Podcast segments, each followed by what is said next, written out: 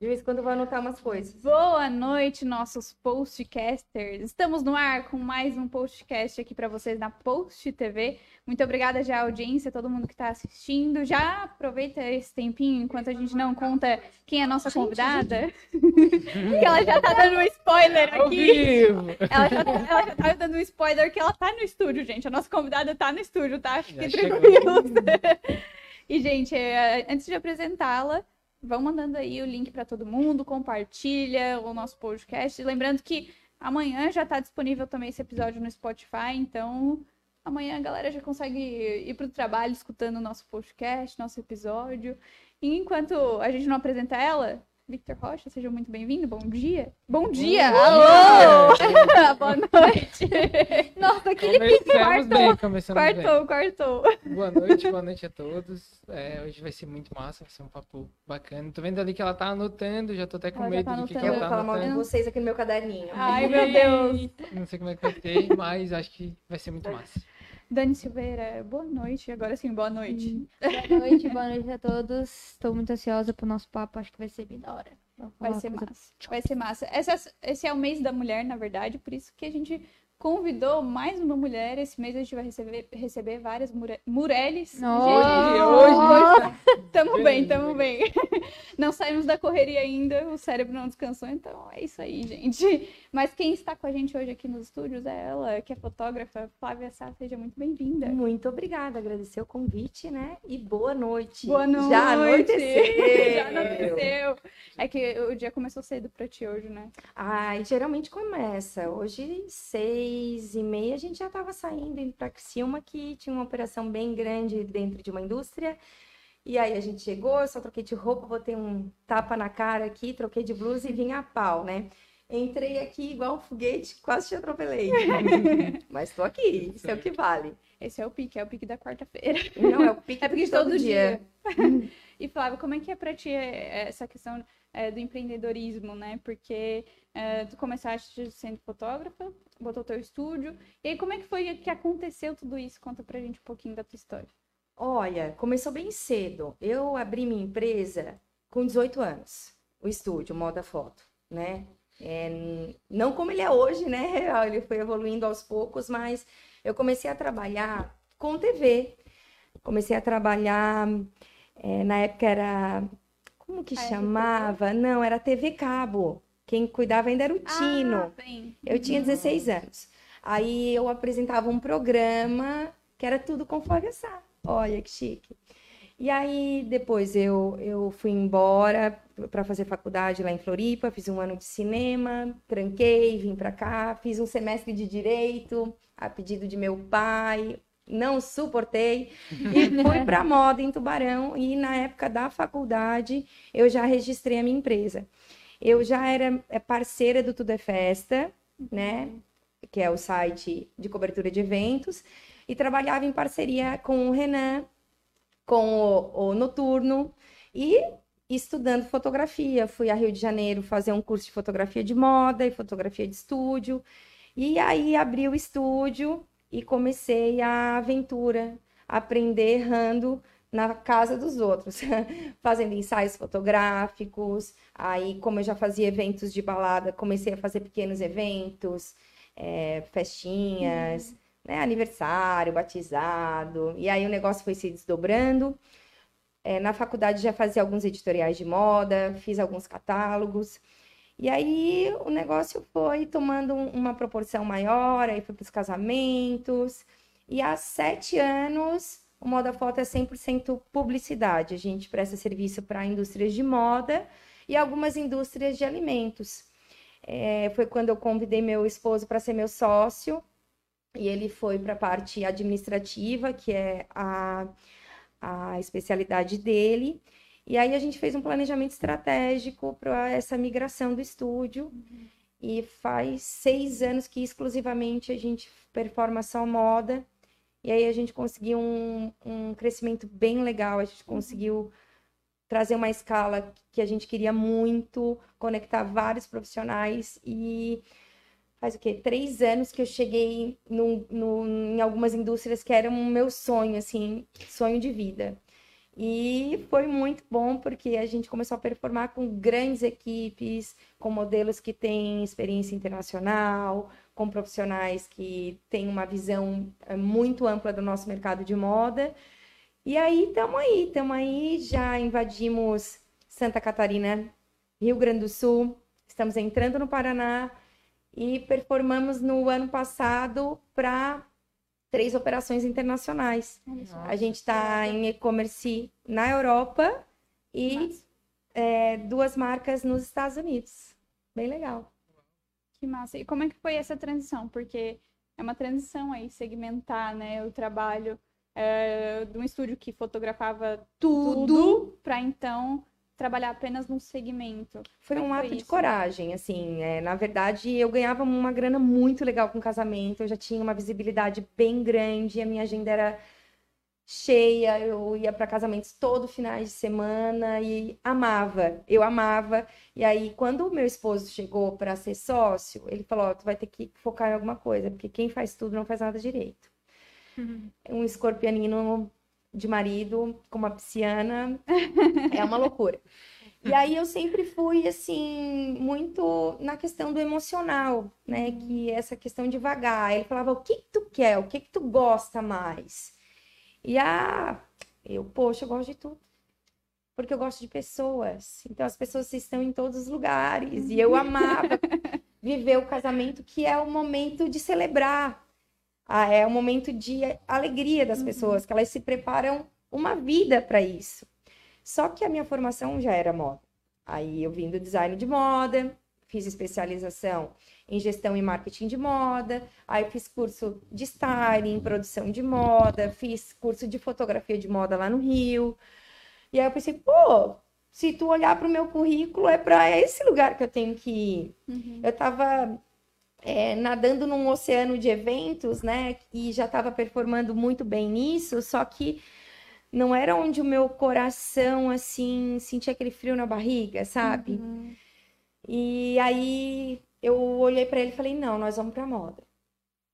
E aí eu comecei a dizer não para os eventos. As pessoas, ah, não, eu encerrei as atividades, vou só cumprir minha agenda.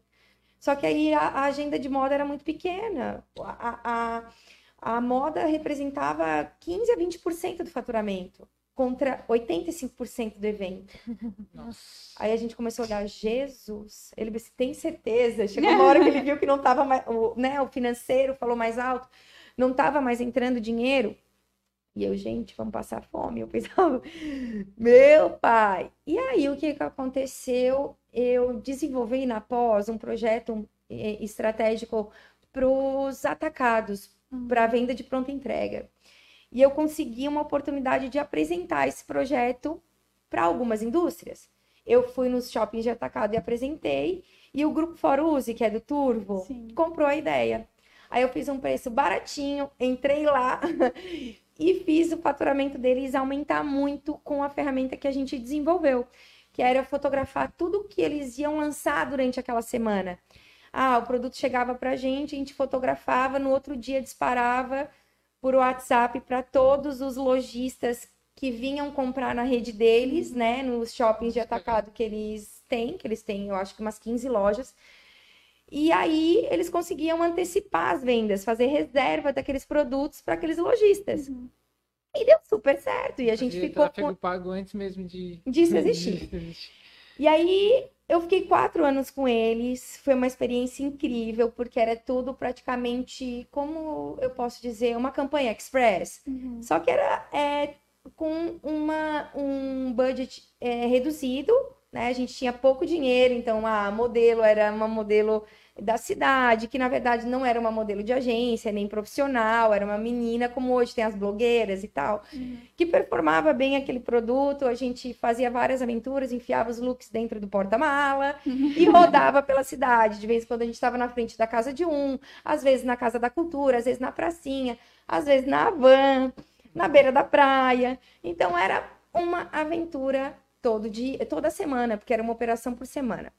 Na verdade, eles têm três marcas. Tinha semana que era mais de uma operação e eles compravam a- é, por data da gente, tinha um contrato mínimo, e através disso a gente conseguiu montar um portfólio, e começar a mostrar para as outras empresas e validar aquilo que era só um projeto da minha pós. Quer dizer, gente, Nossa, o que estava na cabeça virou realidade. Eles estão vendendo e vocês estão vendo. Porque quando tu vê o teu coleguinha vendendo ali do lado, ah, o que, que ele tá fazendo? Ah, ele tá fazendo isso. Sim. E é o estúdio Moda Foto que tá fazendo. E aí foi pulverizando e a gente foi comendo uma fatia do mercado daqui, daqui, daqui, de lá e foi vendo o que a, a- o quanto a operação tinha de abrangência, o quanto isso precisava performar de uma forma mais lucrativa.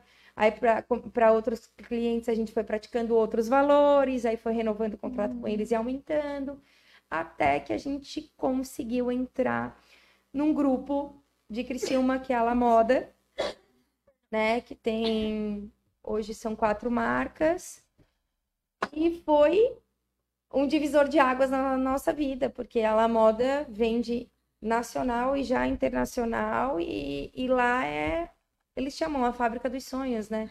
E realmente é verdade. Então entrar lá foi uma mais do que um mestrado, um doutorado. Eles nos oportunizaram muitas coisas e hoje eles são um dos nossos principais clientes, junto com o grupo Ritme, que é ali de Sombrio. E a gente tem feito grandes aventuras com eles e performado muito. E é, é loucura, mas vale muito a pena. É o que eu sempre sonhei, tá? E aí agora eu tô vivendo.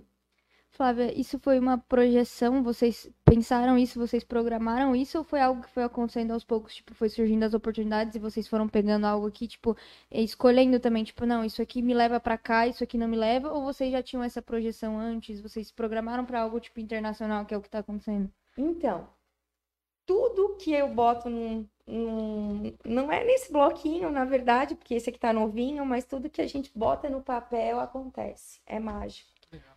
Então, todo mundo tem que ter um tem que ter um painel imagético, a gente chama, né? Que é essa questão de planejamento. Mas eu confesso que a gente bota no papel e depois as coisas vão acontecendo. A gen- a gente até tenta prospectar o cliente, projetar o cliente, mas muita coisa acontece. A gente sofre muita venda. É, Eu coloquei o grupo Ritme no caderninho faz uns três anos. E eles são nossos, nossos clientes há um ano. E eles, eles vieram nos mandar o orçamento. Eu estava tentando agendar uma reunião lá, tentando agendar para mostrar o nosso material, para conversar. E, ah, vamos marcar, vamos marcar. Eles já tinham equipe e tal. Aí chegou um momento que a equipe veio. Ah, a gente quer um orçamento para o Alto Verão, que foi da outro ano. E aí eu, gente, tentei, tentei, agora vieram, sabe? E, e aconteceu com Sim. outras empresas também. É, a Cervejaria Santa Catarina, que é ali, ó, Saint Beer e, e Barco e Coruja. Foi a mesma coisa, eles estavam no caderninho, faziam em cinco anos. Eu tentava, tentava, tentava. Chegou uma hora que eles vieram. E foi mágico, só que eles estavam ali. Aí, o que que eu acredito? Tu coloca no papel e tu começa a fazer, é, fazer o teu trabalho aparecer, sabe? Fazer o teu trabalho ser desejado, validar aquilo que, que tu tá fazendo. E hoje a gente nem consegue ter uma comunicação efetiva como a gente gostaria. Mas o pouco que a gente faz tá convertendo muito em resultado. Então, nossa, a gente vai continuar seguindo essa receita, porque tá dando muito certo. Mas eu acredito que o que, o que mais é, tem nos trazido essa projeção é o que a gente entrega, sabe? Que é a questão de, de, de efetividade, de dar a palavra, de cumprir o prazo, de se comprometer com o cliente. Cada empresa que a gente entra, ela vem no meu coração como ela se fosse minha. Então eu tô lá fazendo ela é a minha empresa. Eu tô ali performando, indiferente que numa outra campanha ele vá chamar outro, outro colega. Porque eu acho que isso também pode acontecer e é saudável a concorrência. Isso faz com que tu queira melhorar, que tu queira mostrar que tu consegue fazer legal também. E, e eu, e eu tento jamais me atravessar no meu colega. Eu não vou atrás de uma empresa que o meu colega está performando, mas se a empresa vir me pedir, eu, em respeito, eu sou, eu me obrigo a mandar a proposta e, e me posicionar. Hoje a gente se posiciona de uma maneira é, bem, é bem, é, bem certeira, assim.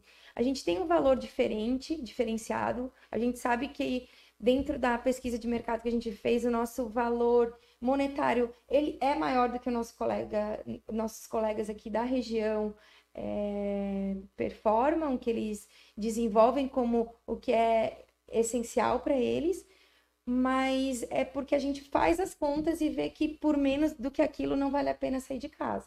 Vale a pena a gente ficar estudando e buscando quem realmente consegue absorver a nossa demanda, sabe? Uhum. É isso. Ah, eu falo, né? Jesus amado. A gente ama. A gente gosta. Você falou ali sobre tem um plano, vocês, por exemplo, colocou ali na, no seu caderno, tem, tem tudo para aquilo acontecer, mas acontece algumas coisas no meio do caminho. E o que aconteceu no meio do caminho, que é recente, a gente ainda está vivendo, é a pandemia.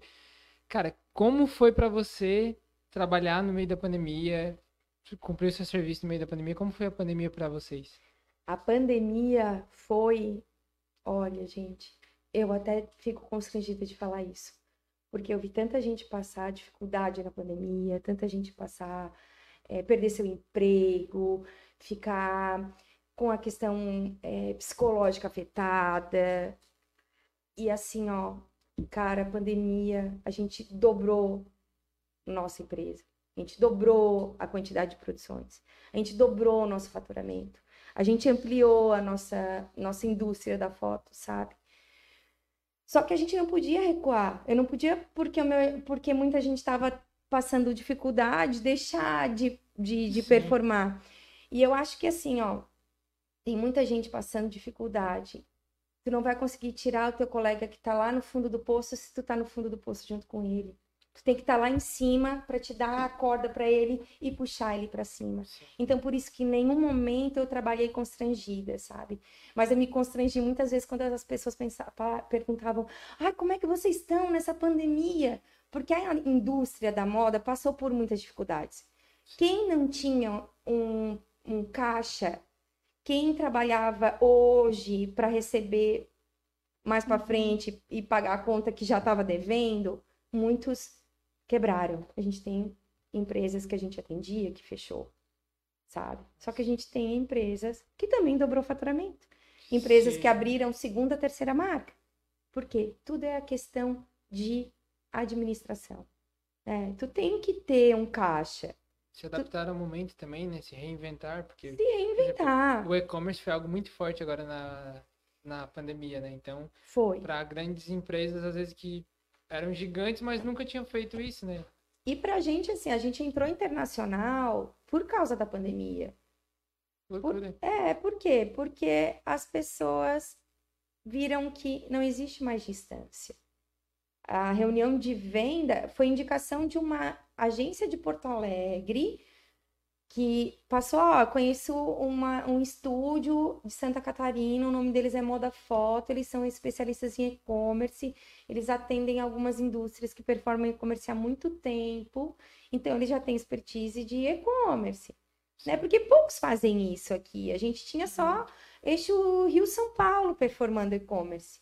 E aí aqui no Sul a gente já tinha algumas indústrias que performavam, só que não faturavam não apostavam no digital, eles, eles apostavam muito na loja própria ou no, no B2B, né? É a venda para os lojistas, para as multimarcas. É um mindset bem mais fechado, né? É que na verdade tu fica refém, né? Tu, tu fica refém do presencial. Aí o comércio está fechado, tu não pode ir lá comprar, e aí? O que, como que faz? Então as pessoas começaram a entender, e muitas indústrias grandes começaram a entender que seu principal canal de venda não é mais presencial. É, o faturamento vem do presencial, porque o presencial ele nunca vai acabar. Só que tu precisa estar tá no digital. É, as coisas elas têm que andar paralelamente, né? E, e aí indústrias que já performavam e já estavam prontos explodiram no digital. A gente tem o grupo ali, a, a ACO, que é de pijamas, que uhum. vende nacional, e já vem, eh, tem lojas próprias no, no Brasil, em região sul e sudeste, eles atendem principalmente. em lojas próprias. E eles também atendem, é, fora dessa região, eles atendem multimarca, né? Só que o que que acontece? Eles já tinham um e-commerce. O e-commerce deles já vendia mais do que a principal loja própria deles. Já vendia bem. Só que o e-commerce, na pandemia, todo mundo quis comprar digital porque não tinha mais como pegar, né? E todo mundo ficou em casa. E os caras vendem pijama e homeware, né? O que que aconteceu? E eles vendem fitness também. Eles têm linha de movimento e tal Sim. que é a roupa que anda em casa, mas também anda na rua. Cara, eles decolaram, venderam horrores. Que até a capacidade produtiva deles deu uma estourada, eles tiveram que contratar mais gente, performar muito mais. E para eles foi como a gente. Tava todo mundo lá triste e eles estavam lá, uh, gente, preciso contratar mais. Cadê as costureiras? Cadê as piloteiras? Cadê os designers? Eles estão contratando. Gente, quem é social media, quem é de marketing e de design, manda o currículo lá para a ACO no Instagram, porque eles estão desesperados. Estão contratando, gente. Está faltando mão de obra para digital. Tá faltando quem sabe, quem tem essa linguagem, sabe? Quem tem a linguagem que é estar no online. E, e é o futuro. A gente já tá Não no como, metaverso, né? no metaverso, meu bem, é isso ontem eu aí. falei sobre isso é, com um amigo que não tem mais como voltar pra trás, assim. Mesmo que, ah, que, que venha... A guerra tá se mostrando isso, ela é uma guerra muito online, né? Tipo, ela tem os conflitos ali, mas a principal debate sobre isso é, tá sendo na esfera online, sendo cibernética e tudo mais, assim. E eu vejo isso no mundo inteiro. Não tem mais como você voltar atrás, entendeu? Hoje a gente conseguiu falar com você pelo telefone e marcar e tudo mais. Se tivesse que ir atrás de você, correr atrás de você Eu não ia vir nunca. tal, nunca ia dar certo, entendeu? Só se a gente se encontrasse antes das seis da manhã ou depois das seis da Tá noite. passando. É, aí a rotina é muito louca, porque a gente performa num horário que o comércio ainda não abriu, que as pessoas geralmente ainda não estão trabalhando, e quando eu chego eu só troco de roupa e me enfio no Grêmio Fronteira e vou ali até fechar, depois vou pra minha casa, como e durmo, porque eu durmo 9 horas da noite. Quando eu começar a bocejar, vocês Já é 9 horas. Falta, falta três Falta minutos. 3 minutos. mas quando eu tô assim, é, eufórica, eu, eu caio a disjuntora depois, pode ficar. Mas Bem pisciana, bem É, eu pisciana. também. É, eu durmo super cedo. Eu acordo Sim. com a galinha e durmo com ela também. É, um dos fatores decisivos também de parar com o evento é que era contra a minha natureza. Uhum. Né? Ficar acordado de madrugada era uma coisa que era, era um esforço sobre-humano para mim, sabe? Só que eu ficava, eu ia, me divertia, mas depois era um, eu demorava muito para me Três recuperar. dias pra recuperar o sono É. perdido. Parecia que eu... eu fui uma adolescente que curti muita balada, só que era contra a minha natureza. No meio da balada, tu poderia me encontrar num canto dormindo aquele soninho e depois eu acordava e acompanhava o final do negócio. Ou, eu, ou claro, também bebia e ficava acordada, né? Só que é, era contra a minha natureza. Hoje eu falo pro meu marido, cara, como é que eu conseguia? Porque hoje faz é algo muito distante, assim Uhum. se não tem lugar para sentar, é, um banheiro limpo, ar condicionado Ela tá e comida, não me convida, tá? Essa pessoa é igual, igual. Sou igualzinha. Mas pelo menos tu já E, sabe assim, disso desde isso é o sempre. pior, porque se, se eu ainda bebo alguma coisa, eu fico pior ainda, porque eu Fica. sinto mais sono ainda. Ah, eu fico mas é porque tu não bebeu o Eu falo suficiente. assim, não, gente, vamos, pelo amor de Deus, eu preciso ir embora. Ela preciso nunca bebeu o dormir. suficiente. É, não, eu nunca bebi.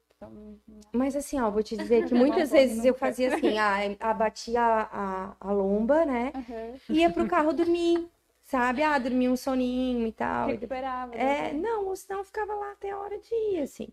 Só que a gente tem que se identificar, porque é, quando a gente é novo, a gente quer se integrar, né? A gente quer ser igual a todo mundo, mas também quer ser diferente ao mesmo tempo. Quer se individualizar que, e também quer socializar.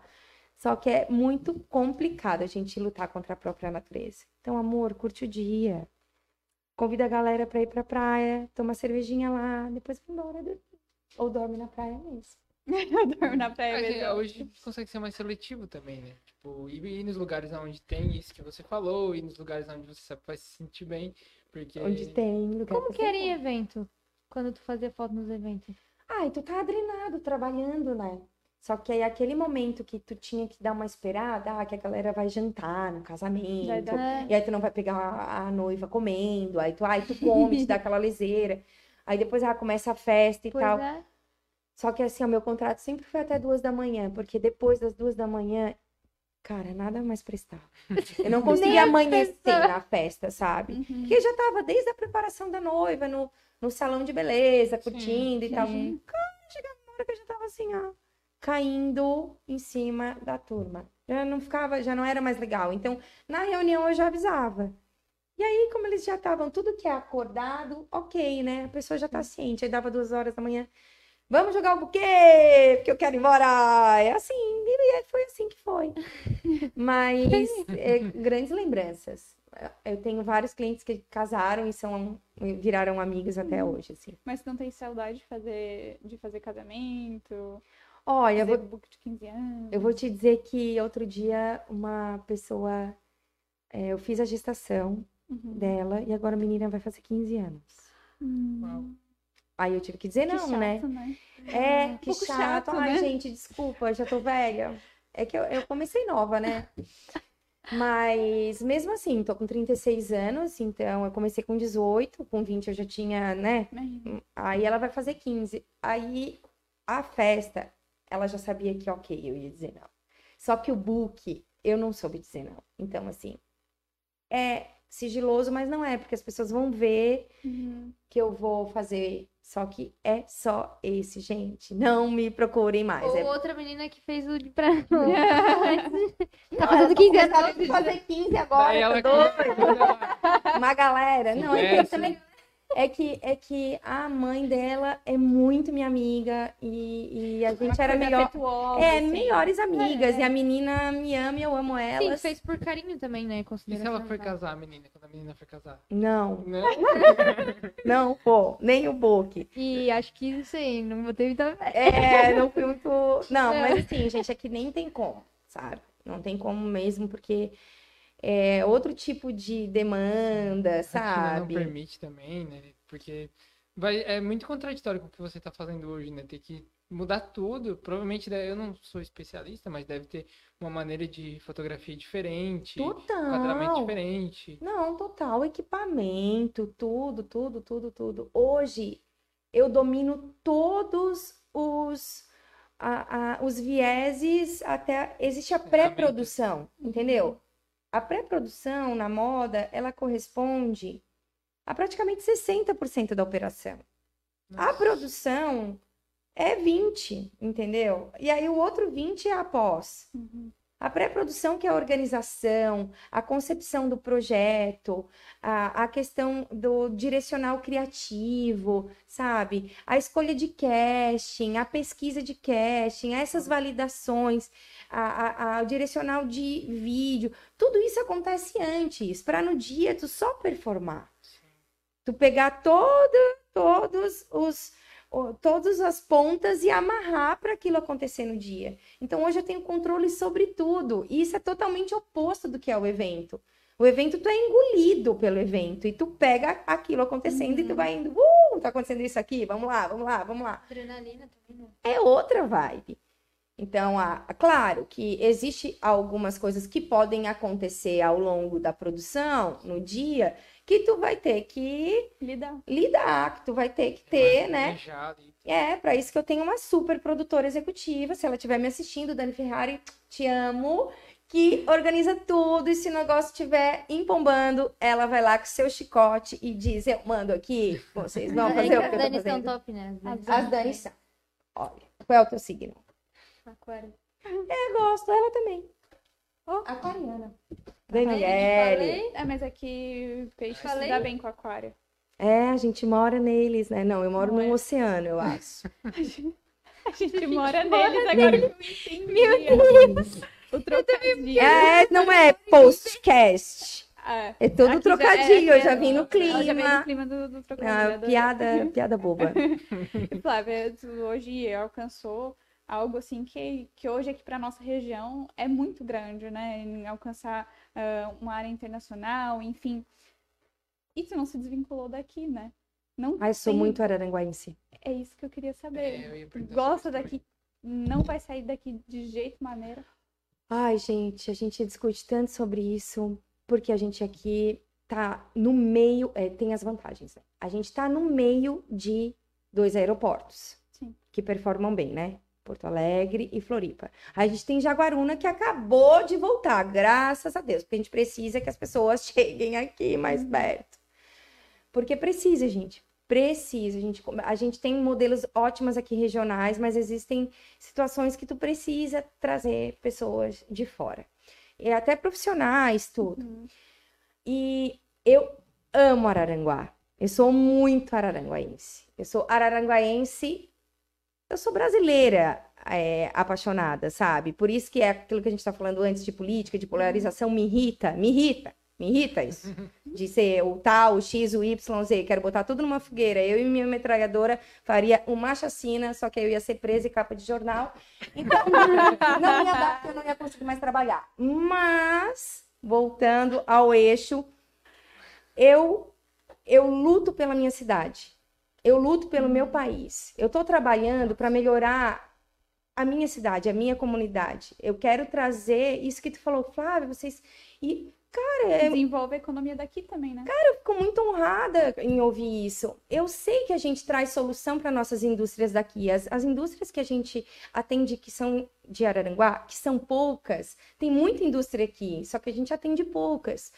As que a gente, a gente sabe que a gente traz soluções para eles inovadoras, porque a gente está em contato com indústrias que, que têm operações muito maiores, que têm uma abrangência muito grande. Então a gente sabe que a gente consegue trazer um, um mindset diferente né? E, e, e eu fico muito feliz quando a gente tem trocas com esses clientes. Tem até uma, uma gerente de uma indústria específica, que o nome dela é Lita. Lita, se tu estiver assistindo, te amo. A gente tem reuniões que a gente fica horas, que ela fica me dando uma consultoria grátis e eu para ela, sabe? A gente pensando em soluções estratégicas para como melhorar, sabe? A Lita tinha que ser prefeita. Ela é perfeita, porque ela é muito foda. Não sei se pode falar isso aqui. Pode falar. No que ela faz. Porque, gente, conectar pessoas para fazer um trabalho em comum, tu trabalhar na indústria, ser uma líder, é para poucos, sabe? Sim. E ela é demais. Eu acho lindo o trabalho que ela faz, de onde ela começou e aonde ela chegou e aonde a indústria que ela está atuando está chegando, sabe? Que, que, que tá aumentando muito, que eles estão conseguindo conectar vendas grandes, está indo para outros shoppings eh, de pronta entrega e estão conseguindo melhorar muito a forma de conduzir. E tu trazer isso para tua cidade é demais. Eu, às vezes, penso que se eu fosse para um outro centro, é, eu conseguiria uma abrangência mais fácil de algumas coisas, né?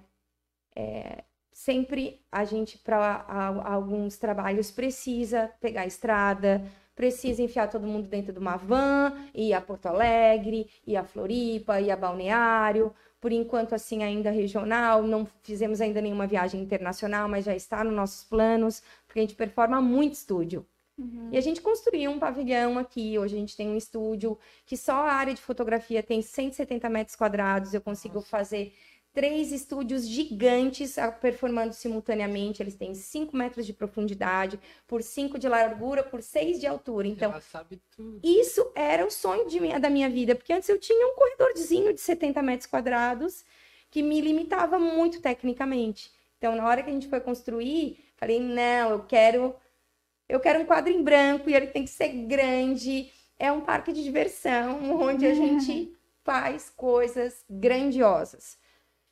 Só que, claro, a indústria catarinense, ela é forte demais. A gente tem polos incríveis de confecção. A gente tem o Pronto Entrega aqui, Sombrio Araranguá. A gente tem Brusque, Jaraguá, Criciúma. É, aquele polo, Jaraguá, Blumenau, Brusque, é muito grande. Aí a gente tem ah, o polo de Criciúma, Tubarão também. Ah, hoje, nossos clientes, a maioria é de Criciúma, né? Aí temos Sombrio, temos o grupo Ritme e temos alguns em Araranguá e temos ó, três grupos de Rio Grande do Sul. Entramos em Paraná e aí esse grupo, é- é- essa empresa que não é um grupo, é uma marca só, que é Portugal e essas duas marcas que são Estados Unidos. Hoje a nossa cartela se resume a esse, esses pontos do mapa, né?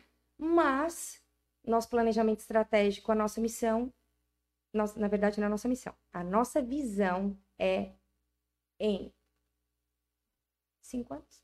Cinco anos, Brasil. É isso que a gente quer. A gente quer indústrias de outros lugares. Quando eu falei isso para um amigo meu, ele olhou para mim e tipo, hum, tá ficando louca? Não tô ficando louca. Anotem no seu caderninho, porque no meu já está anotado. Falei que ia entrar no Rio Grande do Sul há três anos atrás. A gente entrou. Falei há cinco anos atrás que ia entrar em Criciúma. A gente entrou. E a meta era entrar no Paraná ano que vem. Entrou antes? A gente entrou. Então, as coisas vão ficando bem mais complexas. Vão. É mais difícil. Só que a gente quer. Eu quero conhecer esse Brasil, eu quero passar esse medo que eu passei lá no Paraná, que eu vi, que eu já relatei para vocês ali. Eu quero conhecer o Brasil inteiro, eu quero saber como as indústrias performam em outras regiões, eu quero estourar a bolha, porque eu tô aqui Sim. em Santa Catarina, que é um sonho, gente. Isso aqui é um sonho. Araranguá é um sonho. Quem fala mal de Araranguá, engole o veneninho e começa a ver o que, que tem de bom aqui. Para de ver o copo vazio e ver o copinho cheio, meu bem. Porque aqui tu tá na beira da praia, tu tá a poucos minutos da serra, tu tá seguro, tu pode sair. Eu saio da minha empresa, que é do lado do buraco quente, todo mundo fala ali da Vila Samaria, eu me criei ali, é, que é, é, antes de ser nossa empresa, eu morei ali até os 15 anos. E as pessoas falam, ah, mas é- tem é, usuário, tem, é, sabe, é perigoso. Cara, eu saio dali quando, é, de noite. Vou no Grêmio, vou no meu apartamento, que é tudo na mesma rua. Chego ali às vezes 5, 6 da manhã, vejo toda essa movimentação. Sempre fui respeitada. Nunca ninguém se atreveu. Claro, eu já falei pra vocês que eu sou perigosa, né? Eles também sabem que eles metem. Não, mas a nossa cidade é muito segura, sabe? A gente vive num paraíso e a gente tem tudo aqui. A gente tu- tem tudo que a gente precisa. E o principal, eu amo ir no mercado fazer propaganda pro Giasse. Eu amo no Giasse e saber todo mundo que trabalha lá e chamar o Sinclair pelo nome na hora que ele tá repondo o hortifruti e conhecer a menina da, da conversar com a menina que pesa a minha fruta e incomodar a pessoa que tá no caixa. Eu, eu amo isso Saber o, o corredor das coisas. saber tudo onde que fica e chegar e, e, é, e chamar e chamar o Luiz de mala e levar as, as bombonas d'água que eu dou para ele fazer os comedouros de cachorro de rua. Então são conexões que a gente tem no nosso dia a dia que tu não tem em outro lugar. E tem gente que não suporta isso, que não suporta tu conhecer todo mundo e não sei por quê, qual é o problema de socializar. Eu sou a pessoa que se se eu não te conheço e tu passa por mim na rua e tu dá um leve sorriso, eu já rio pra ti, oi, tudo bem? Que essa sou eu. Eu gosto disso. E eu adoro passar em Araranguá e saber todo mundo que tem o comércio ali e ligar para um, oi, tudo bem? Aqui é a Flávia Sá, tava precisando de tal coisa? Tu tens? Ou mandar um WhatsApp e as pessoas, ai, Flávia, tem, não custa tanto, tô mandando levar aí no teu estúdio. Gente, é muito bom. Quem reclama, eu queria entender os argumentos. Ah, porque aqui não tem McDonald's. Meu amor, pega o carro, vai lá em cima e come McDonald's. Não vai fazer a diferença toda na tua vida, sabe? É, coisas muito superficiais, muito pequenas. Eu, E se tivesse, não ia comer todo dia também. sim, Ah, e não Sim, tem é ainda também, porque, por exemplo, foi o a- o que ela falou. Se ela olhasse para a empresa dela e falasse assim, nossa, ela tem uma visão muito grande, eu vou para onde? Vou para São Paulo, Fashion Week, e tudo mais. Tipo, tu estaria num lugar que talvez você iria ganhar muito mais do que você ganha hoje, porque você tem uma um mindset diferenciado, tem uma forma que, que você aprendeu a fazer, iria ganhar muito mais. Só que assim, a grande maioria pensa assim, e São Paulo não para de crescer nunca. É, muita gente tá socado de gente, todo mundo lá. Uhum. E essas outras regiões acabam ficando tipo, ah, não tem nada, não tem nada, mas porque ninguém tem esse pensamento de que, De cara, eu vou fazer aqui, aqui na minha cidade, eu vou né? fazer. Tem alguns exemplos muito legais aqui, a gente tem várias empresas que são multinacionais, Pagé, enfim, tantas outras assim na indústria têxtil mesmo, Sombrio é gigante hoje, né? Cresceu muito por conta disso, por conta de pessoas que pensavam assim, não, eu vou fazer na minha empresa e vou fazer acontecer aqui. Seria muito mais fácil ir para lá e fazer acontecer lá. Mas não, se eu quero que a minha região cresça, eu tenho que fazer na minha região. E o teu pensamento é muito assim, né? É o que dá mais trabalho é a gente fazer aqui, não é? Sim. Uhum. Dá mais trabalho. As pessoas, elas têm preguiça de trabalhar. Ela- É muito mais fácil tu botar a culpa na tua cidade. Ah, porque na minha cidade não tem aeroporto. Porque a minha cidade não tem um hotel poderoso. Não, gente, vamos ajudar a desenvolver, sabe? Ah, é, é- é- é a- terceirizar a sua incompetência. Meu marido fala muito isso, eu acho muito engraçado, porque as pessoas dão desculpa pra tudo. As pessoas dão desculpa. Desculpa pra isso, desculpa pra isso. Ele só fala assim, ó. Cara, não, não terceiriza a tua incompetência. Bolsa Te empodera do teu papel. E eu já sou totalmente ao contrário. Acontece qualquer coisa lá no- na produção, eu quero botar culpa em mim. Não, porque se eu tivesse eh, conduzido dessa maneira, se eu tivesse tal coisa, ele disse, não, também para de reter a incompetência dos outros. Mas é porque eu consigo, é porque eu consigo Cada um com a sua entender. incompetência. Eu consigo entender que a liderança, ela é responsável por 100% dos conflitos. Então, se dá uma coisa errada na produção que a gente está concebendo, cara, quem concebeu fui eu. A responsabilidade é minha de não ter alinhado melhor contigo, de não ter te orientado um pouco melhor, de não ter conversado, sabe? Só que a gente aprende com os erros. E outra, jamais tenha medo de bater no peito e dizer eu errei. Porque depois tu vai melhorar, tu vai fazer. Pior é tu ficar dizendo, ai, não, mas é que tal pessoa fez assim, que tal pessoa fez assado. Cara, eu que contratei. Desculpa, eu sempre falo. O cliente reclama de alguma coisa, eu disse, realmente, minha primeira palavra na minha boca é realmente. Realmente tens razão. E aí começo a botar os argumentos. O que que aconteceu? Por isso, por isso, por aquilo, por aquilo outro. Só que realmente, se a pessoa está reclamando, é porque ela sentiu a dor. E uma, o cliente sempre tem razão, mesmo se ele não está certo. É isso que as pessoas têm que pensar. Em tudo quanto é coisa. Ele pode não estar certo, mas ele tem a razão dele. Ele é erra... é, é, é isso que a gente tem que pode entender. pegar aquilo como um feedback, mas a, a grande maioria pega como, tipo, como assim você não gostou? Peraí, Leva tá falando mal do meu produto, leva, entendeu? E quebra uma relação totalmente, porque se você, às vezes, saber só ouvir, por mais que talvez você seja contrário àquilo que ele tá falando, talvez ele vai falar, tipo, depois ele mesmo vai, vai pensar, tipo, nossa, ela entendeu bola. aquilo que eu falei, né? Ou também, Tipo, tipo, na bola, falei merda. Não, depois a pessoa bota a cabeça no travesseiro. É, e depois fica, Sim. tipo, falei merda. Porque uma né? coisa que eu falo também, que eu sou meio boba, né? Eu disse assim, não, ninguém é debilóide. Entendeu? A gente não pode menosprezar a inteligência do outro. Entendeu? Por... Ninguém. a- a- pessoas que têm até é, deficiência, deficiência mesmo física, deficiência, né? Que nasceu com uma deficiência, Sim. elas são muito inteligentes.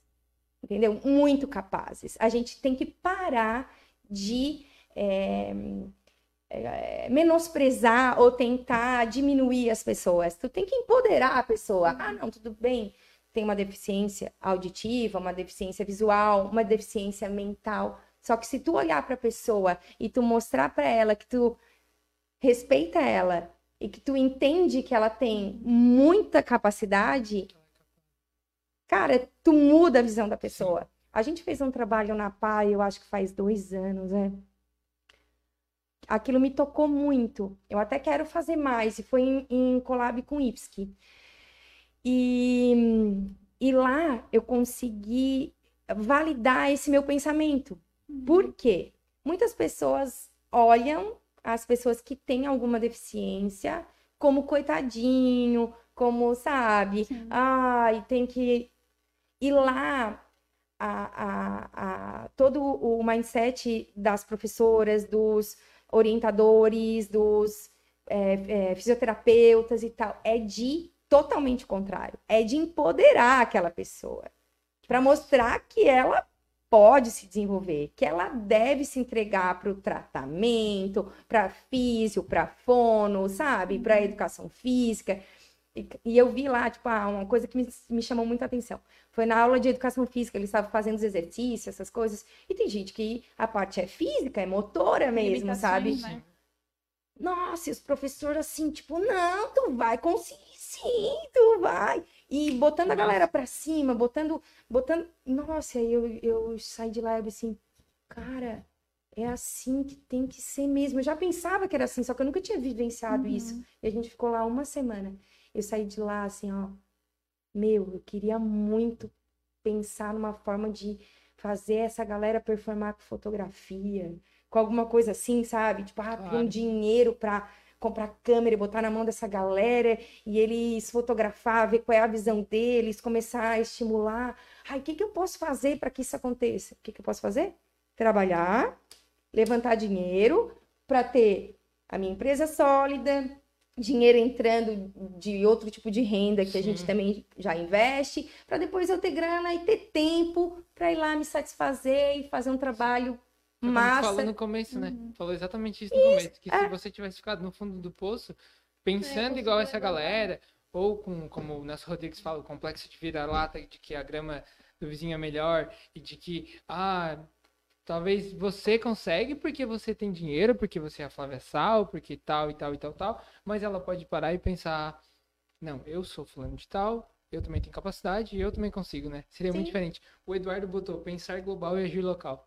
É, eu acho que é muito sobre isso. Sim, é que isso é a frase. É cheio, ele é cheio de cheio frases. Frases. Né? Isso aí. A gente ler os comentários, é. tem muito comentário. Vocês têm que conhecer, porque é, é, ajuda. é afiadíssimo. É, já vamos marcar, Eduardo tá contato. Eduardo é o, o, o, o administrador do Moda Foto. O Eduardo foi a pessoa que estourou a minha bolha do complexo de vira-lata. Que é isso, que eu pensava assim, ah, não, é, quando tu perguntou de a gente virar a moda, como é que foi? Antes eu pensava, não, mas eu tô em Araranguá, como que eu vou performar moda? É eu vou viver só de moda aqui em Araranguá? Não posso, eu tenho que fazer o casamento, o batizado, o velório, tudo que vier, sabe? A foto de qualquer coisa que me aparecesse, tem que fechar tudo. Uhum. E aí me chega esse, esse rapaz, que era meu marido já, e ele disse assim, ó. esse rapaz. Esse, esse homem, e falou assim, ó, tu pode fazer o que tu quiser, tu tem capacidade, mas eu olhava pra moda como um oceano de tubarões. Eu olhava para os meus concorrentes, hoje eu olhava, gente, mas como? Como que eu vou ter um estúdio igual tal pessoa, sabe? Eu olhava, ai não, é muito dinheiro. Uhum. Gente, um flash eu preciso de um setup com tantos flashes, cada flash custa 6 mil reais, cada modificador custa uhum. tanto. Fazia a conta e aquela conta não fechava, sabe? Eu, ah, e aí ele, não, tu Vai quer, nós vamos fazer. E tamo aí, olha aí. Eu devo tudo a você, meu amor. Obrigada, ah, maravilhoso. Oh, momento fofo. É, é que assim, ó, às vezes precisa alguém dizer para ti que tu é capaz. É complicado. Por isso que sempre quando eu, eu vou num lugar, até fiz isso faz uns dias e foi muito engraçado. Vou contar a história para vocês. Por nada até vai ter alguém assistindo. Quando eu vou num lugar e eu gosto de alguma coisa, uhum. eu elogio. Sabe? E, e, antes, às vezes, eu pensava em elogiar e falava, ai, não, vou invadir o espaço da pessoa, vou falar tal coisa, sabe? Então eu falava só para quem eu tinha intimidade, para o negócio que estava acontecendo. Só que hoje, esse ano, eu virei a chave e falei: não, sempre que acontecer, eu vou fazer naquele momento, eu não vou deixar para depois. Porque eu posso mudar a vida da pessoa. Sim. Eu posso mudar o dia dela. Eu posso mudar o que tá passando na cabeça dela.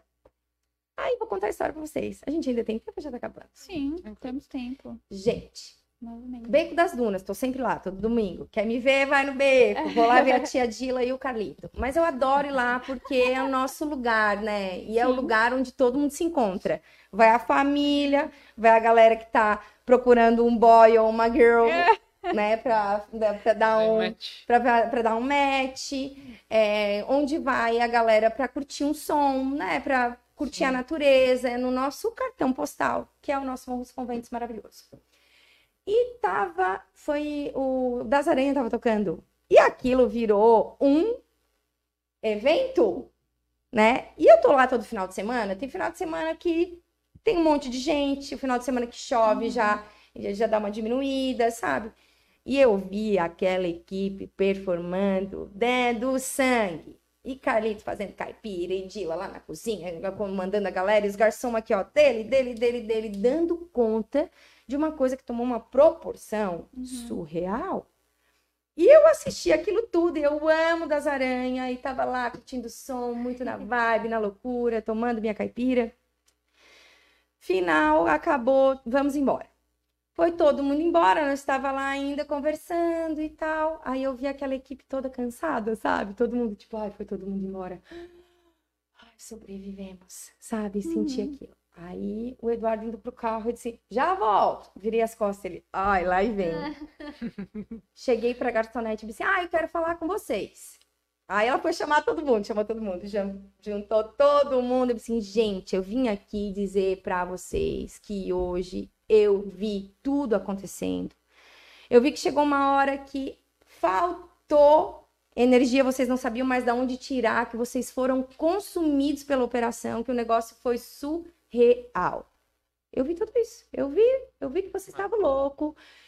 Mas assim, ó, vocês sobreviveram e vocês são demais. Eu tô aqui todo final de semana e eu vi vocês superar os limites de vocês. Parabéns. Tô muito orgulhosa, Morro dos Conventos merece isso, porque vocês deram um super serviço. Eles tudo se abraçaram e foi uma loucura, e eu fui embora, emocionada. E aí o Eduardo olhando de longe. Fiasquenta. Só que ele me conhece.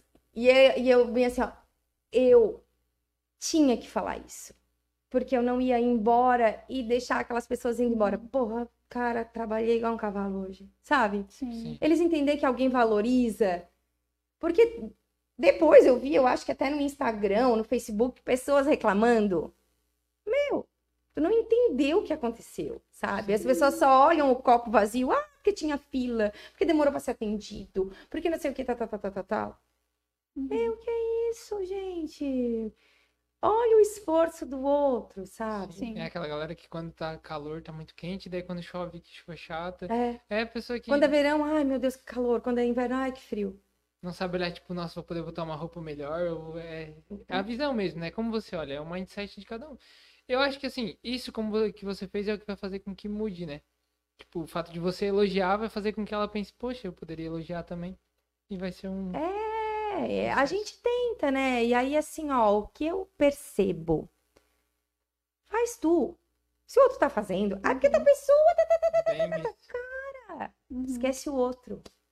A única pessoa no mundo que tu vai mudar é tu mesmo.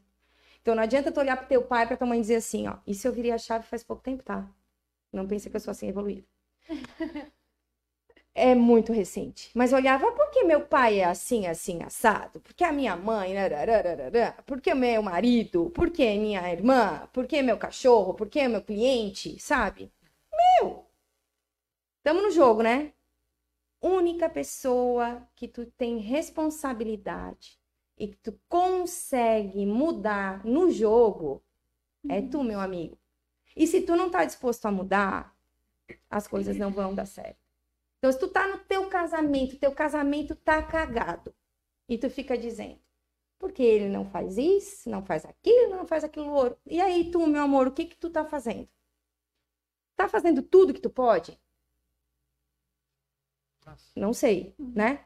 Então, assim, ó, eu vi muitos amigos separarem nesses últimos três anos, amigos recém-casados, casais que eu achava puta legal e tal. Assim, eu disse, gente, que gente louca, já estão separando. né? Não tô no casamento, não sei o que tá acontecendo lá dentro, mas um dia eu falei para uma amiga assim, eu pensei, cara, eu acho que vocês assinaram assim um super atestado de incompetência. Ela olhou para mim e falou, ah, mas tu não tá dentro do meu casamento, não sei o quê, porque ele é assim, ele é assado, ele é isso, aquilo, aquilo frito. Aí eu cheguei e falei assim, ó, acredito eu que vocês não se comprometeram o suficiente. Cara, não casa. No dia de hoje, que todo mundo tem a oportunidade de se conhecer, que tu foi prometida? Falei pra ela, teu, teu pai te prometeu para ele, vocês casaram porque foram obrigados? Deu dote, é. Cara, hoje assim, ó, tu tem a oportunidade de conhecer a pessoa até do avesso antes de casar. Porque as pessoas, verdade, vai dizer que não, todo mundo tem relação sexual antes de casar.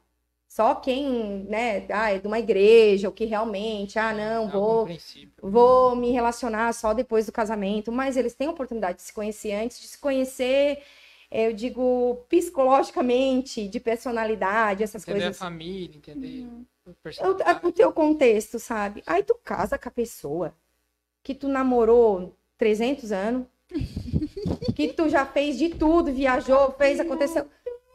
Cara, e aí assim, ó, me dá 3, 4 anos de casado e separa. Pensa antes, né? Tem que ser uma coisa muito grave pra mim, eu acho.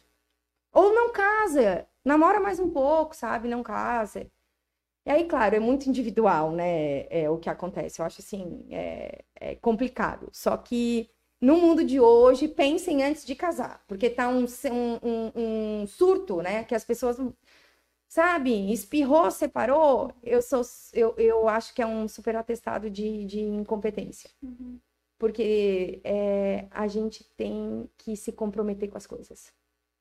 Porque se tu pensar na primeira coisa que deu errado na minha empresa, eu me separasse da minha empresa e fechasse, que é a mesma coisa, eu já teria aberto quantas empresas? Gente, eu tô há 16 anos fazendo isso. Não, 16, 17, 18. Foi do 18, 36, é. Mas vamos supor que for 15 anos. Toda vida bateu uma, uma dificuldade. E aí tu respira fundo. Lógico, existem situações que para mim são são insustentáveis, né? Vamos supor, ah, um, um relacionamento abusivo, um relacionamento onde é, o cônjuge não se compromete, onde tem traição, onde não existe respeito, né? É, coisas assim. Mas aí também é incompetência. E aí também é incompetência, porque não se comprometeu. Pô, era só... Entender 100% o que eu quis dizer. Entender 100% o que eu quis dizer. E, e é isso, sabe? É, é, é isso que importa. É a gente. Tudo que é acordado, ok. Quantos relacionamentos a gente sabe que são relacionamentos abertos? Ah, não, eu me eu vou contigo, tu vai comigo, blá, blá, blá. Não é pra mim. Eu não tenho essa modernidade, eu sou do tipo antigo, ó, casou comigo é comigo, né? Não quer mais, a gente, a gente repensa as coisas. Só que é, é, é muito complexo, lógico. Mas é, é polêmico, gostasse da polêmica? Mas trazendo isso pra parte do trabalho, como que tu lida com as pessoas incompetentes no trabalho? Eu oportunizo elas a entenderem o que que o que que precisa melhorar. E aí tu dá a chance da pessoa evoluir. Se a pessoa não quer evoluir, aí Não cabe é- a ti, né? Uma- Não é uma responsabilidade É. da pessoa, né? aí vai é, vai até onde tu consegue. É, Ai. Nossa, que tchau. É, não, mas é, é, na, verdade, as coisas são conduzidas de uma maneira muito orgânica, sabe? Acontece. Eu sou privilegiada, porque eu acredito que a gente é um imã, né? E eu atraio pessoas magníficas pro meu lado. Cara, eu boto na minha oração, eu digo, ó, eu preciso de alguém pra fazer isso. Aí eu relato tudo que eu quero da pessoa. A pessoa vem. Eu acho que a águia não anda com galinha, né? Tem esse. Meu essa Deus.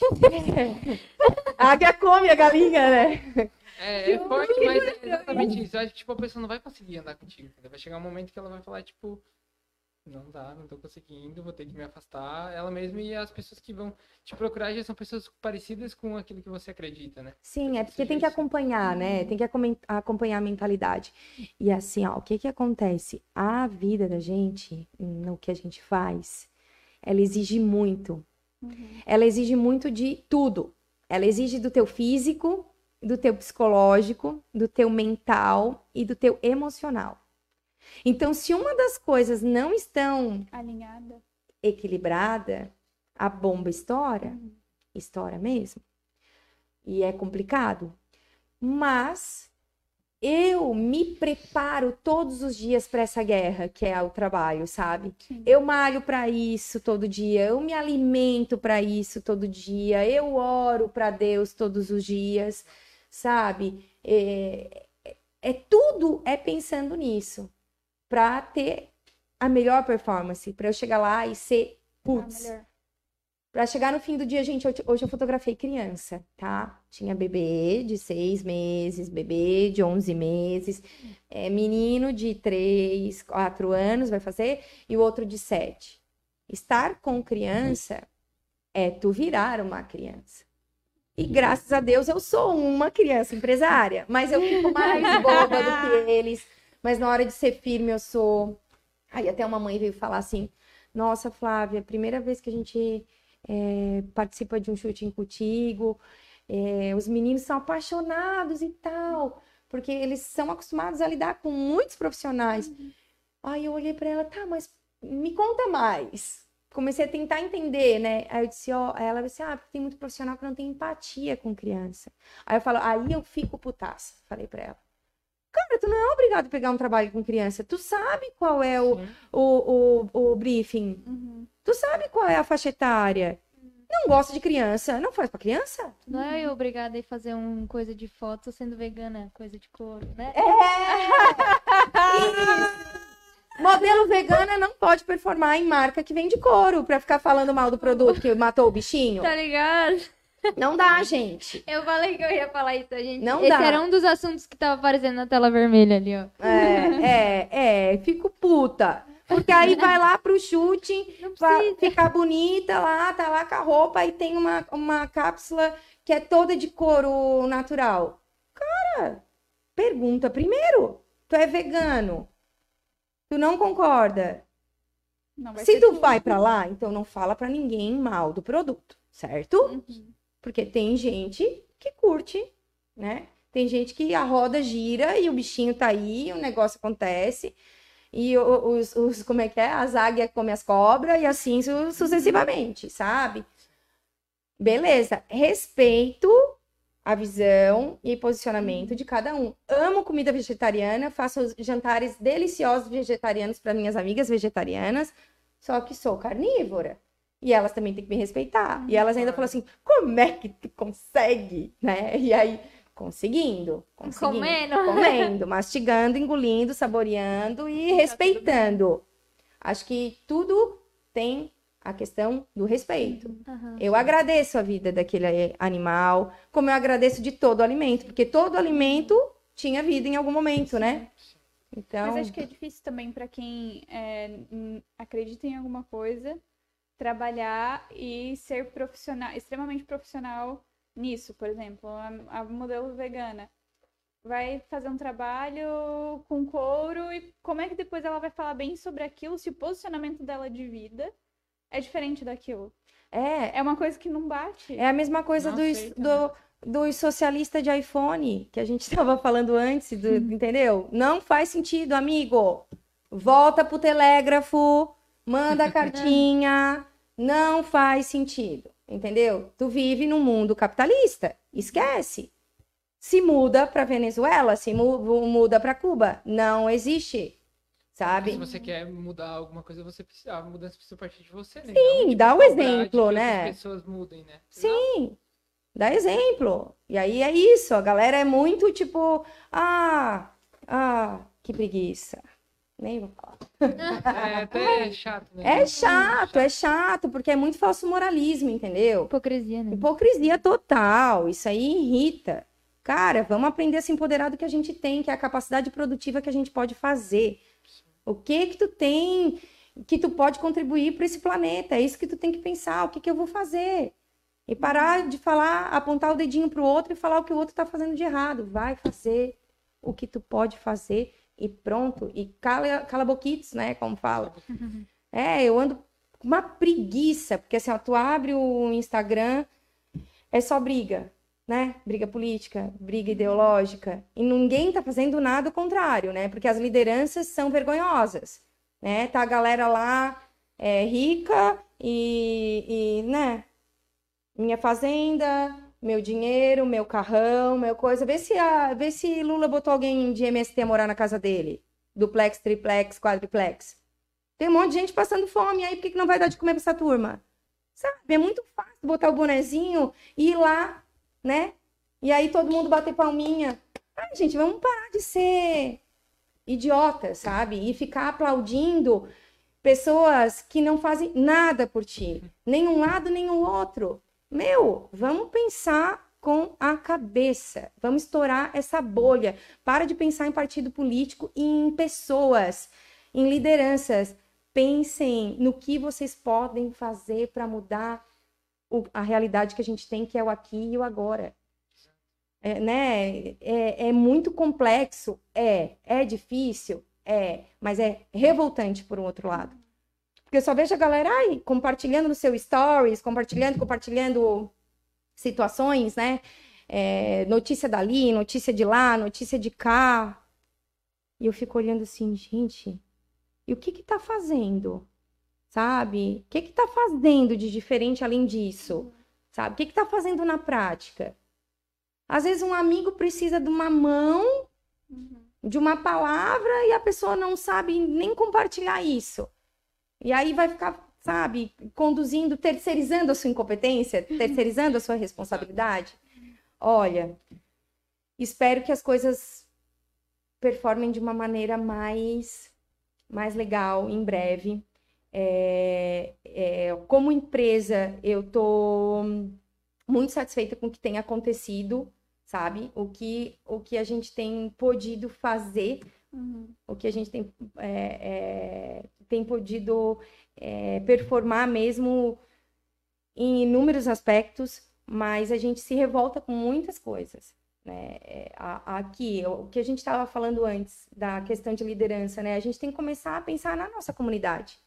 Tá falando, tá falando, tá falando, mas vai em alguma sessão da Câmara participar, ficar por dentro, saber o que está rolando, assiste online. Agora tem online, não precisa nem ir presencial. Tá cobrando do vereador aqui, que é quem vai fazer a nossa cidade evoluir. Que aí é muito fácil ficar reclamando. Reclamando. Ah, outro dia tava falando do projeto do calçadão, né? Uhum. Eu fui lá e comentei, elogiei, elogiei, elogiei. Que, cara, pelo menos vai mudar. Sim. Pelo menos vai melhorar, sabe? Galera só diz, ah, porque vai passar carro, porque não vai passar carro, porque não mudou nada, só e, e tal, tal, tal. Porque cortou árvore, porque fez tal É, coisa. não, agora a polêmica da árvore. É, sempre tem uma. um- Sempre coloca uma. A mesma objeção, galera que elogiou o projeto agora tá reclamando. Não, mas árvore. tem Gente, a mas era só ver questão- o projeto, né? Mas Tipo, tem a não questão também que antes projeto. reclamavam das árvores, que as árvores derrubavam coisa nos carros. Já reclamava disso. Daí cortaram as árvores e agora estão reclamando que não tem gente mais as árvores. é da gente- chuva, é- Não, uma vez, sol, uma, uma vez fizeram uma poda radical em umas árvores e eu apresentava um, um, um, um- como que chama uma, uma cápsula dentro do Jornal do Almoço? É aí, um, Quadro. um quadro na RTV. E me afastaram porque eu falei disso. É, me afastaram não, é, eu eu polemizei e disseram, ah, não, tu não vai poder falar desse tipo de assunto sem a gente pautar antes. Eu disse, então tô, beijo, me liga. Não venho mais. Porque o que que acontece? Não, vou falar só de foto social do evento que aconteceu no final de semana. Se eu me revoltei com a poda que foi radical. Aí o outro, ah, mas caía já um bolão, o jamelão em cima do meu carro. Eu disse, querido, tira o carro debaixo da árvore, bota na tua garagem. Agora o carro vai ficar no meio da rua só porque tem um. Faz sombra, e quem anda a pé, e quem come jambolão, que é ja- jamelão, que eu chamava de jambolão quando era pequena, e subia na árvore e manchava toda a roupa. Não vai ter mais isso? Que isso, gente? Vamos parar de ser idiota, sabe? Quem anda no verão na cidade gosta de caminhar pela sombrinha, é legal uma cidade arborizada. Não, eu acho que assim, precisa existir esse debate da questão das árvores, mas eu- o que eu falei foi em relação ao projeto, que o projeto já mostrava que as árvores do calçadão não ia ter como ficar, porque é óbvio, você tem que revitalizar um calçadão da, na obra do tamanho que vai ser, como é que vai deixar as árvores ali? Não, não tem como. Não, é, Aí a gente vai plantar- Revitaliza, maneira, né? Mas E cresce ou deixa as árvores, as duas coisas não dá pra fazer. sim, mas né? no projeto ah, tem medidas compensatórias. Se a árvore não vai estar aqui, vai ter uma cobertura, a árvore vai estar em outro lugar. Outro lugar. Eles vão é, plantar em outro lugar. Tira daqui, bota ali, ou vai botar uns coqueirinhos bonitinhos, umas coisinhas que, que, Aham. que vá deixar a parte mais de, de Estética. estética, sabe? Uhum. É que é, galera se apega muito, mas tu vai ver na casa dela, ver se como que tá. Uhum. Cara, mas é muito zoado desse, desse negócio do projeto especificamente, porque, tipo assim, as árvores, elas estão, tipo, criando raiz, estão quebrando as calçadas. E a galera reclama da calçada quebrada. Só que daí agora estão reclamando da árvore que quebra a calçada, entendeu? É, É um a gente vai- entende? Tipo, aí volta pra parada do que o Victor falou, que, tipo, é a visão das pessoas sobre as coisas, sabe? Não, parece que são umas pessoas Ela falou, amarguradas é que não sabem ver o lado bom, sempre né? tipo, Nossa, que legal, tá mudando e tal. Não, aí hoje tá todo o chat brigando com nós. no- que a gente tá se revoltando. Tem alguém É, brigando tem com nós aí? Não, eu sei, ia falar, tem, tem os uma comentários. Eu tô com. Lê os comentários, quem que tá falando mal de Não. nós aí? Só tem- eu tava vendo só coisa positiva. Gente, A Patrícia Martinello colocou ótima essa entrevista, querida Flávia. Paty, beijo, amiga. Semana que vem tamo juntos, Uhum. fazer uma jantinha que sou eu, eu que pago a janta das meninas. A fofoca vai rolar. A Vanessa. ó, a Vanessa Dani botou. Deve ser é a que tu falou. É o book da filha dela.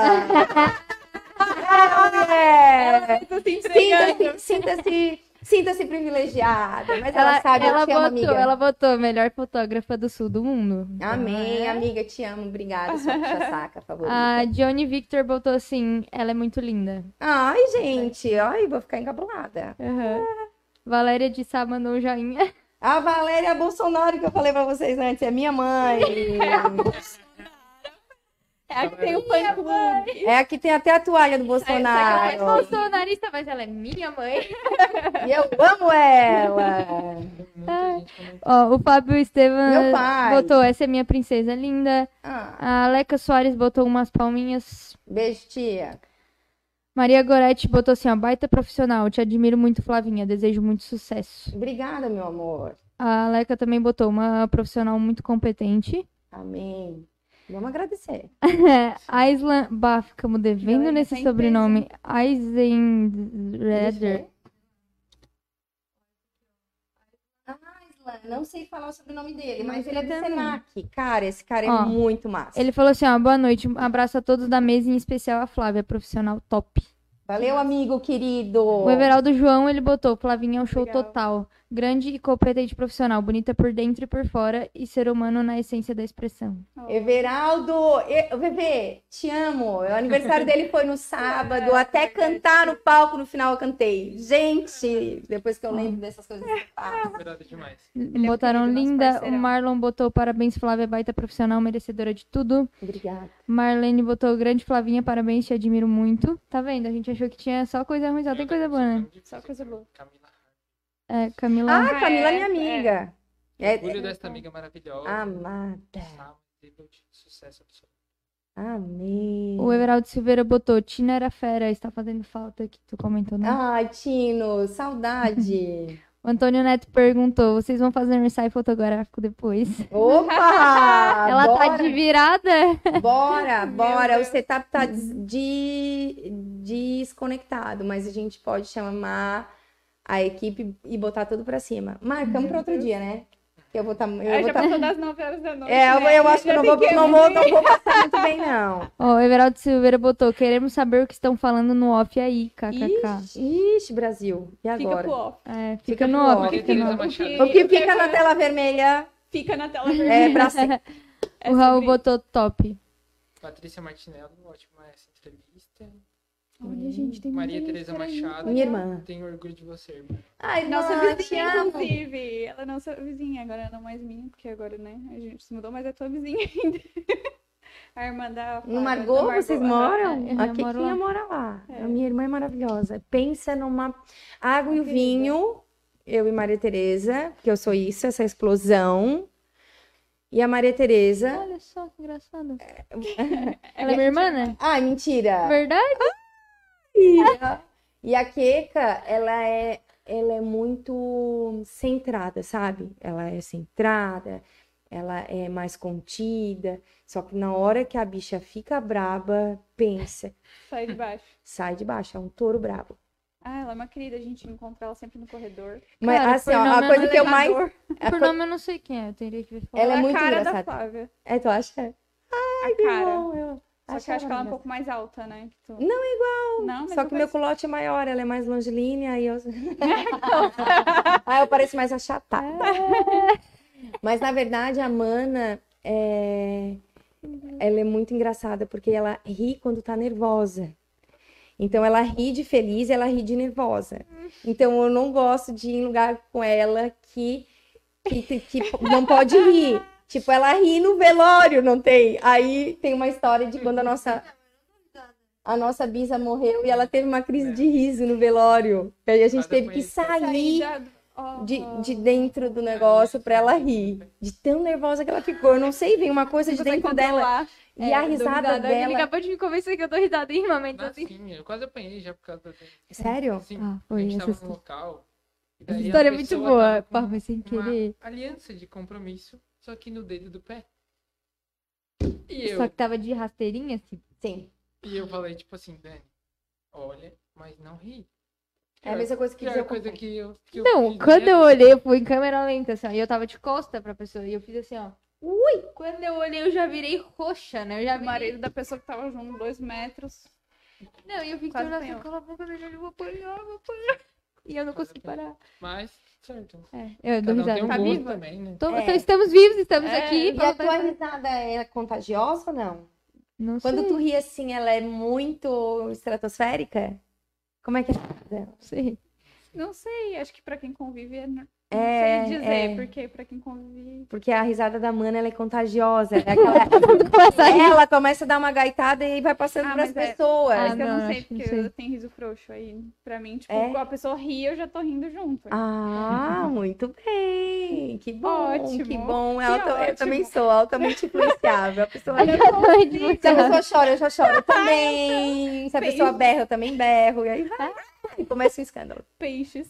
Peixe sendo peixe. Mas como é, tá falando da família agora, como é a, a Flávia família, Flávia neta de Silveri? Ai, gente, eu adoraria ser uma pessoa mais presente na minha família. Mas eu tenho um ótimo argumento, que é o que eu uso pro meu pai, pra minha mãe, pra minha irmã. Eu me dedico muito ao meu núcleo mais íntimo, meu pai, minha mãe, meu sogro, minha sogra, minha irmã, meus cunhados, porque é como eu consigo, né?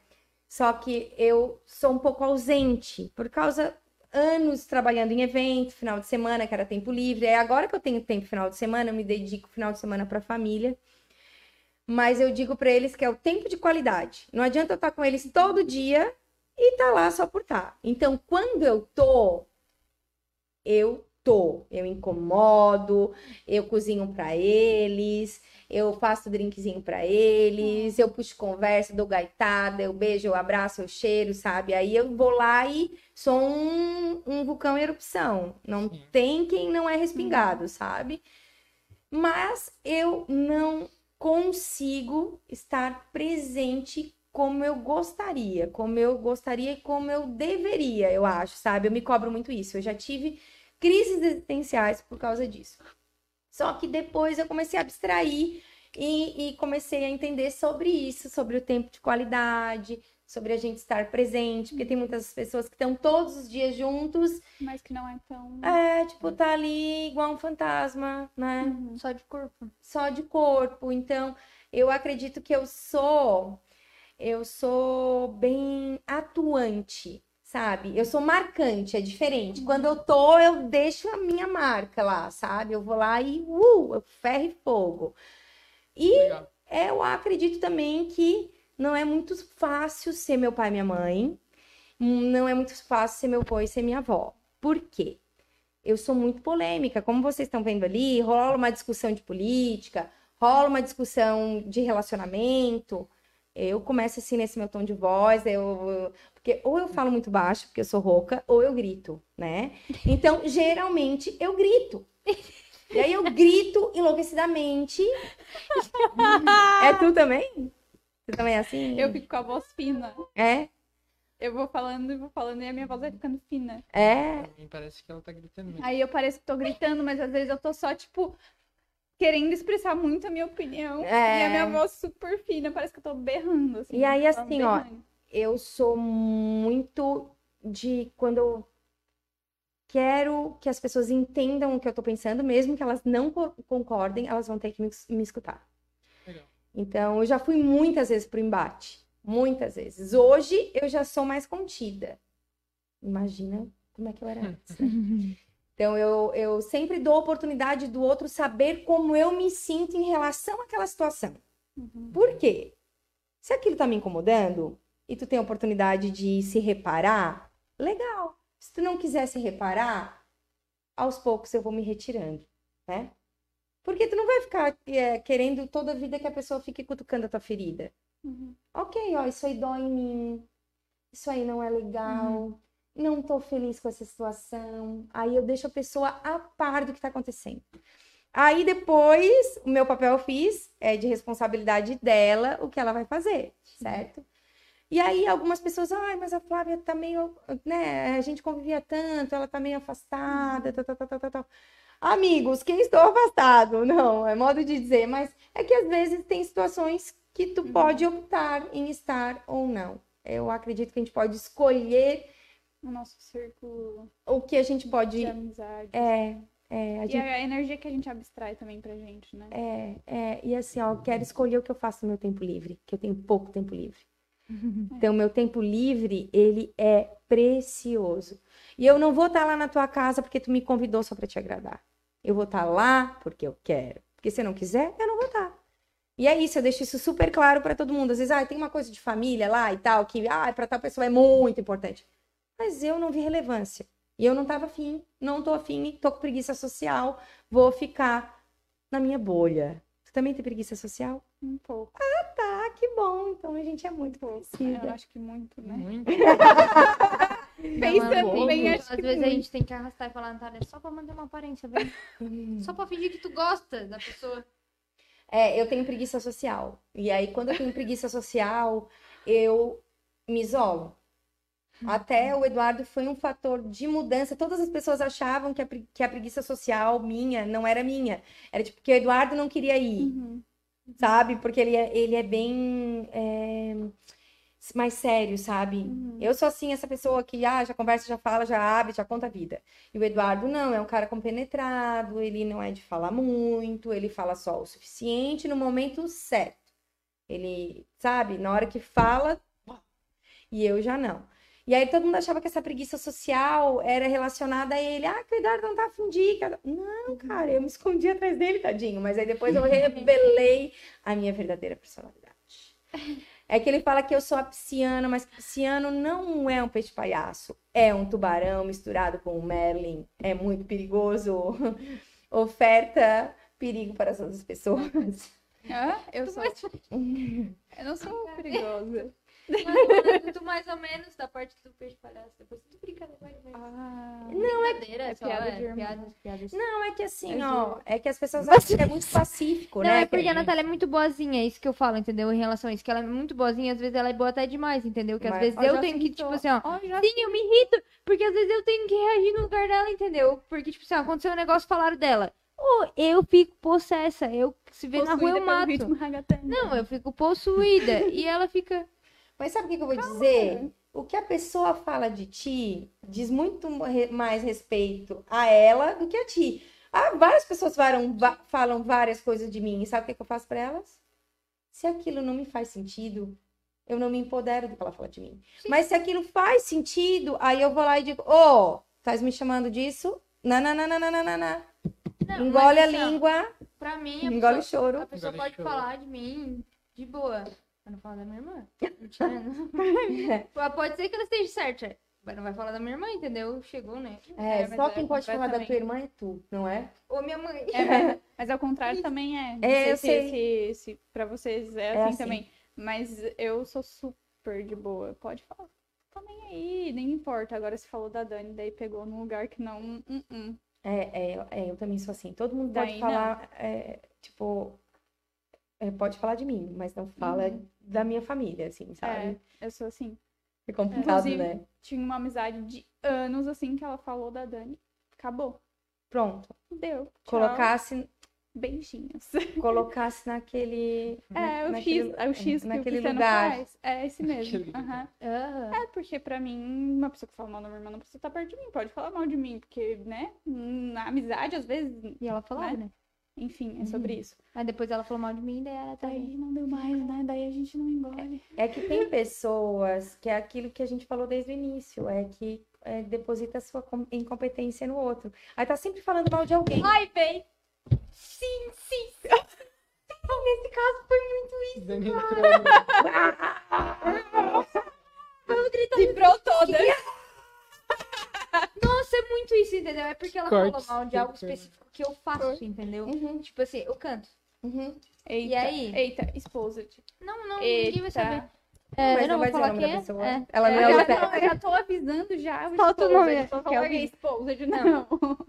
Eu canto. E aí, essa pessoa pegou e falou mal. Falou que, tipo assim, ah, chegou numa pessoa que é minha amiga e falou assim: ah, porque você bota ela lá em cima, ela nem canta tudo isso, não sei o que. Eu canto e toco na igreja, né? Isso não é no ciclo da igreja ainda, pra ajudar. E aí, essa pessoa falou isso. Só que essa pessoa me conhece desde que eu nasci. E essa pessoa, tipo assim, durante um tempo da minha vida, ela era minha líder. Entendeu? Mas- Ah, vai saber, ué, dane-se. Ela que falou? Eu. Dani. Ai, meu Deus. Aí, o que acontece? Falou isso pra uma, pra uma pessoa próxima de mim, e essa pessoa que é minha amiga chegou e falou assim: ah, pô, essa pessoa falou tal coisa. Cara, que eu me decepcionou muito, porque, tipo assim, ela era minha líder. Só que o que acontece? Foi bem na época que a gente gravou uma música na, tipo, no estúdio e tal, com a Caverna, que eu sou da Caverna das Tribos e tal. E aí eu tenho uma música gravada, sai em todas as, as Plataformas plataformas digitais, digitais, é Spotify. YouTube, tudo. E essa pessoa nunca teve, né, algo assim, nunca teve essa oportunidade. Quando saiu isso, tipo assim, né, enlouqueceu e falou isso, foi bem isso. Não me culpa pela tua incompetência, sabe? Fogo no barquinho. Vamos, vamos falar de É isso. ciclismo. Vamos! Falar, né? Mas assim, agora eu vou dizer uma coisa pra ti. Tem isso também na tua área, tipo, algumas pessoas Cara, é que, isso tipo, que eu vou dizer. ah, bate foto mal mal, fala de ti, daí tu fala assim, ó, Cara, eu vou dizer pra ti que tá aconteceu isso muito parecido comigo. E assim, a pessoa, eu admirava muito a pessoa. É, também eu, comecei a fotografar, a pessoa já fotografava há mil anos. E tá, tá, tá, tá, tá, tá, tá, tá, tá, tá, tá, tá. Só que a pessoa nunca ganhou um real com fotografia. Nunca teve uma empresa de fotografia. Nunca fez, Sucesso, entendeu? Sabe? E a pessoa chegou bem antes de mim, a pessoa já é madura, já tem idade e tal. E é uma pessoa a gente tentando, sabe? A Vitória tentando calcular. Não, é. Cara, eu, assim, falou mal da. Ah, e, e elogiou o trabalho de uma pessoa e falou mal do meu trabalho. E na época ainda não era o que, é, o que hoje eu tenho de abrangência, que valida a minha competência. Sim. As pessoas que me contratam validam a minha competência. Porque se eu não tivesse competência, eu não estaria lá. Eles não estariam pagando para eu estar lá, entendeu? Então, eu sei da minha competência. Eu, eu posso não ser a melhor, mas eu me esforço e dou o meu melhor. E Estou em um processo de evolução e vou estar sempre buscando mais.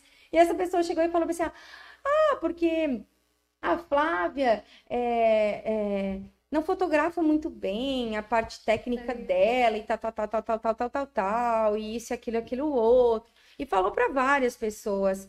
E aí demorou para chegar isso no meu ouvido, só que eu às vezes trocava ideia com essa pessoa, perguntava. Lá quando eu comecei a fotografar com uma câmera parecida com essa, uma Zenith, eu olhava as fotos que aquela pessoa batia e eu ainda não ganhava dinheiro com isso. E aí aquilo, eu, ai, gente, caramba. falou mal do meu trabalho. Cara, não- nunca ganhou um pila com foto, sabe? As pessoas não dá emprego, faz aquilo por hobby, sabe? Então, assim, ó, Uhum. é difícil tu ver. Uhum. Para algumas pessoas é muito difícil tu Sim. ver uma estrela que brilha. E eu gosto de brilhar, eu brilho, eu gosto que as pessoas que as pessoas me chamem e porque por causa do meu trabalho, ah, porque eu vi esse editorial que tu fez, eu achei muito legal e é por causa dele que eu tô te chamando, por causa disso que tá fazendo. Isso valida, isso valida o meu trabalho e é, é por isso que eu estudo todos os dias. É por isso que eu me comprometo, que eu acordo, que eu vou lá e faço. Sabe? Eu sei que tem muita gente que é muito melhor do que eu. Eu sei que tem. Só que eu tô galgando e eu posso um dia chegar lá. Sabe? Até pouco tempo eu achava que eu não poderia estar na moda, que eu não poderia ter um, um, um, um estúdio como esse. Precisou daquele homem eh, escorpionino ser meu marido e me dizer que eu podia para eu pô, tá aqui onde eu tô? Sim, precisou, porque eu, a pessoa falou aquilo pra mim, eu na época fiquei toda assim, ai, eu nem fotografo mesmo, ai meu Deus, ai tá ruim, ai, ai, ai. Fiquei toda encolhida, toda triste. E hoje eu consigo ver que as pessoas que falam, Uhum. elas falam muito mais sobre si do Uhum. que sobre o, o que eu faço, Uhum. sabe? Eu tenho que olhar é, pro, pro que tá acontecendo e a minha realidade e o que eu consigo Sim. fazer. Sim. E hoje eu sou muito mais segura e me sinto pronta para estar em vários lugares e tô me Uhum. preparando para estar em outros, Sim. sabe? E não tô dizendo que eu não faço coisa errada. Eu erro, gente. Tem, tem vezes que acontece problema e isso só me leva a querer me desafiar e ver onde eu errei e o que eu posso melhorar. Mas é, essa tua segurança, ela veio junto com a tua maturidade? Total. Eu sempre quis ter 30 anos, tá? Eu nasci querendo ter 30 anos. Aquele filme, de repente, 30. É, total. Porque eu tinha 18 anos, tinha uma empresa, as pessoas, ah, não, mas ela é muito nova. Aí tá, tu tem 20 anos, ah, mas porque ela ainda é muito nova. Aí tinha 25 anos, ah, não, não, não, não, não, não, não, não, não, E, e tem o fato de ser mulher ainda, né? Isso. Sim.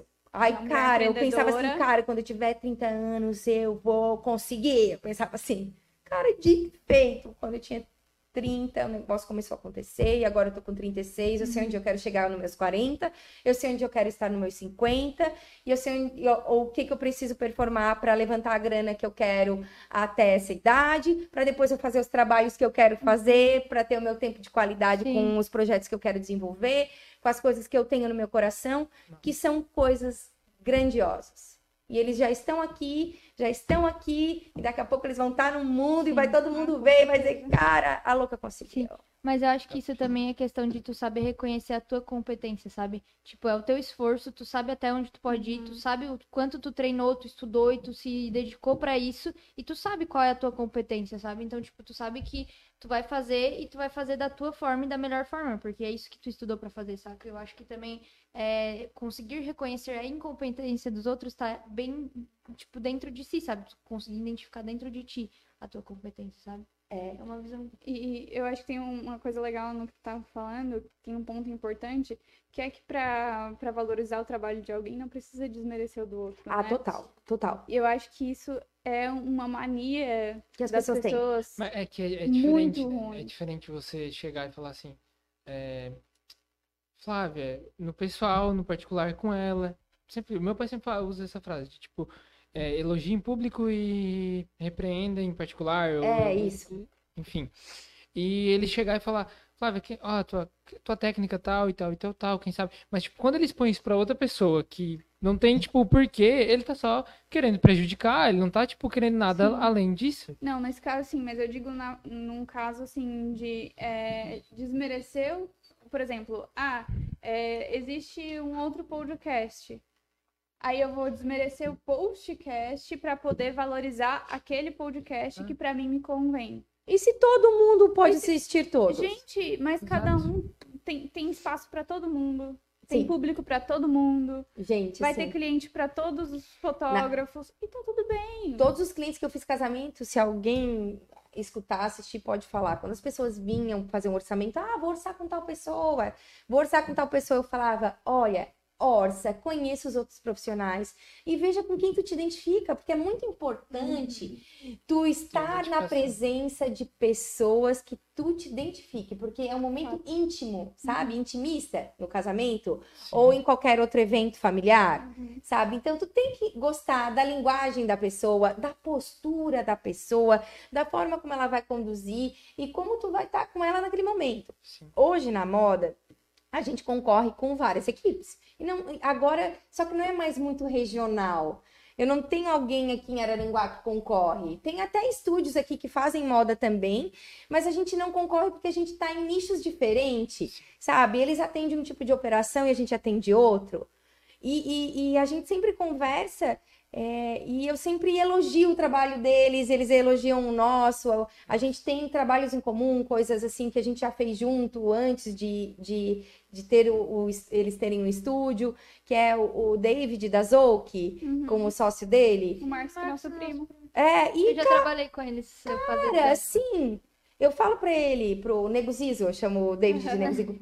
Nego Zizo, nós vamos dominar Araranguá tá no- dominando o mercado de moda, tá todo mundo vindo fazer aqui. A galera fazia só em Criciúma e Tubarão. E tá Neguzizo, tá Moda Foto. Neguzizo é que é o, o- que somos o Marcos e o, e o, e o David, e a Marcela, e a esposa do Marcos. E, cara, eles não sabem o quanto eu vibro por eles, porque eu acho um máximo a gente tá retendo essas demandas aqui, tá trazendo. Eu não vou conseguir atender todo Os mundo. bichos são Sim. bons. A gente não vai conseguir É, atender todo mundo, nem tudo. eles. A gente tem que ter Tem que ter pra poder Tem- segmentar também. tem que ter ideia de como funciona. E, tem muita E indústria. desenvolve o mercado, né? Total! Tipo, A o gente mercado da tá. fotografia de moda que vai desenvolver se E a gente tá mais chamando profissionais atenção de outras cidades, porque antes o mercado era dominado por Criciúma. Sim. Aí tinha estúdio em Tubarão, tem ainda. Aí Floripa, aí Brusque, Blumenau e tal, tal, tal. E, e eu fico muito assim, tipo, cara, olha nós. Olha nós, olha nós aparecendo aí, gente. De Araranguá pro mundo. De Araranguá, galera da Coloninha, a galera da Divinéia, da Ciranga, da Vila São José. Não, mas brincadeiras à parte, sabe? E eu tenho colegas que têm ali em Criciúma e eu fico admirando de longe, às vezes choca essa questão de orçamento, de o cliente falar assim, olha, eu acho o trabalho, que é um colega lá de Criciúma, eu acho o trabalho dele muito massa. Ele tem uma visão, ele tem uma luz, ele tem um refinamento.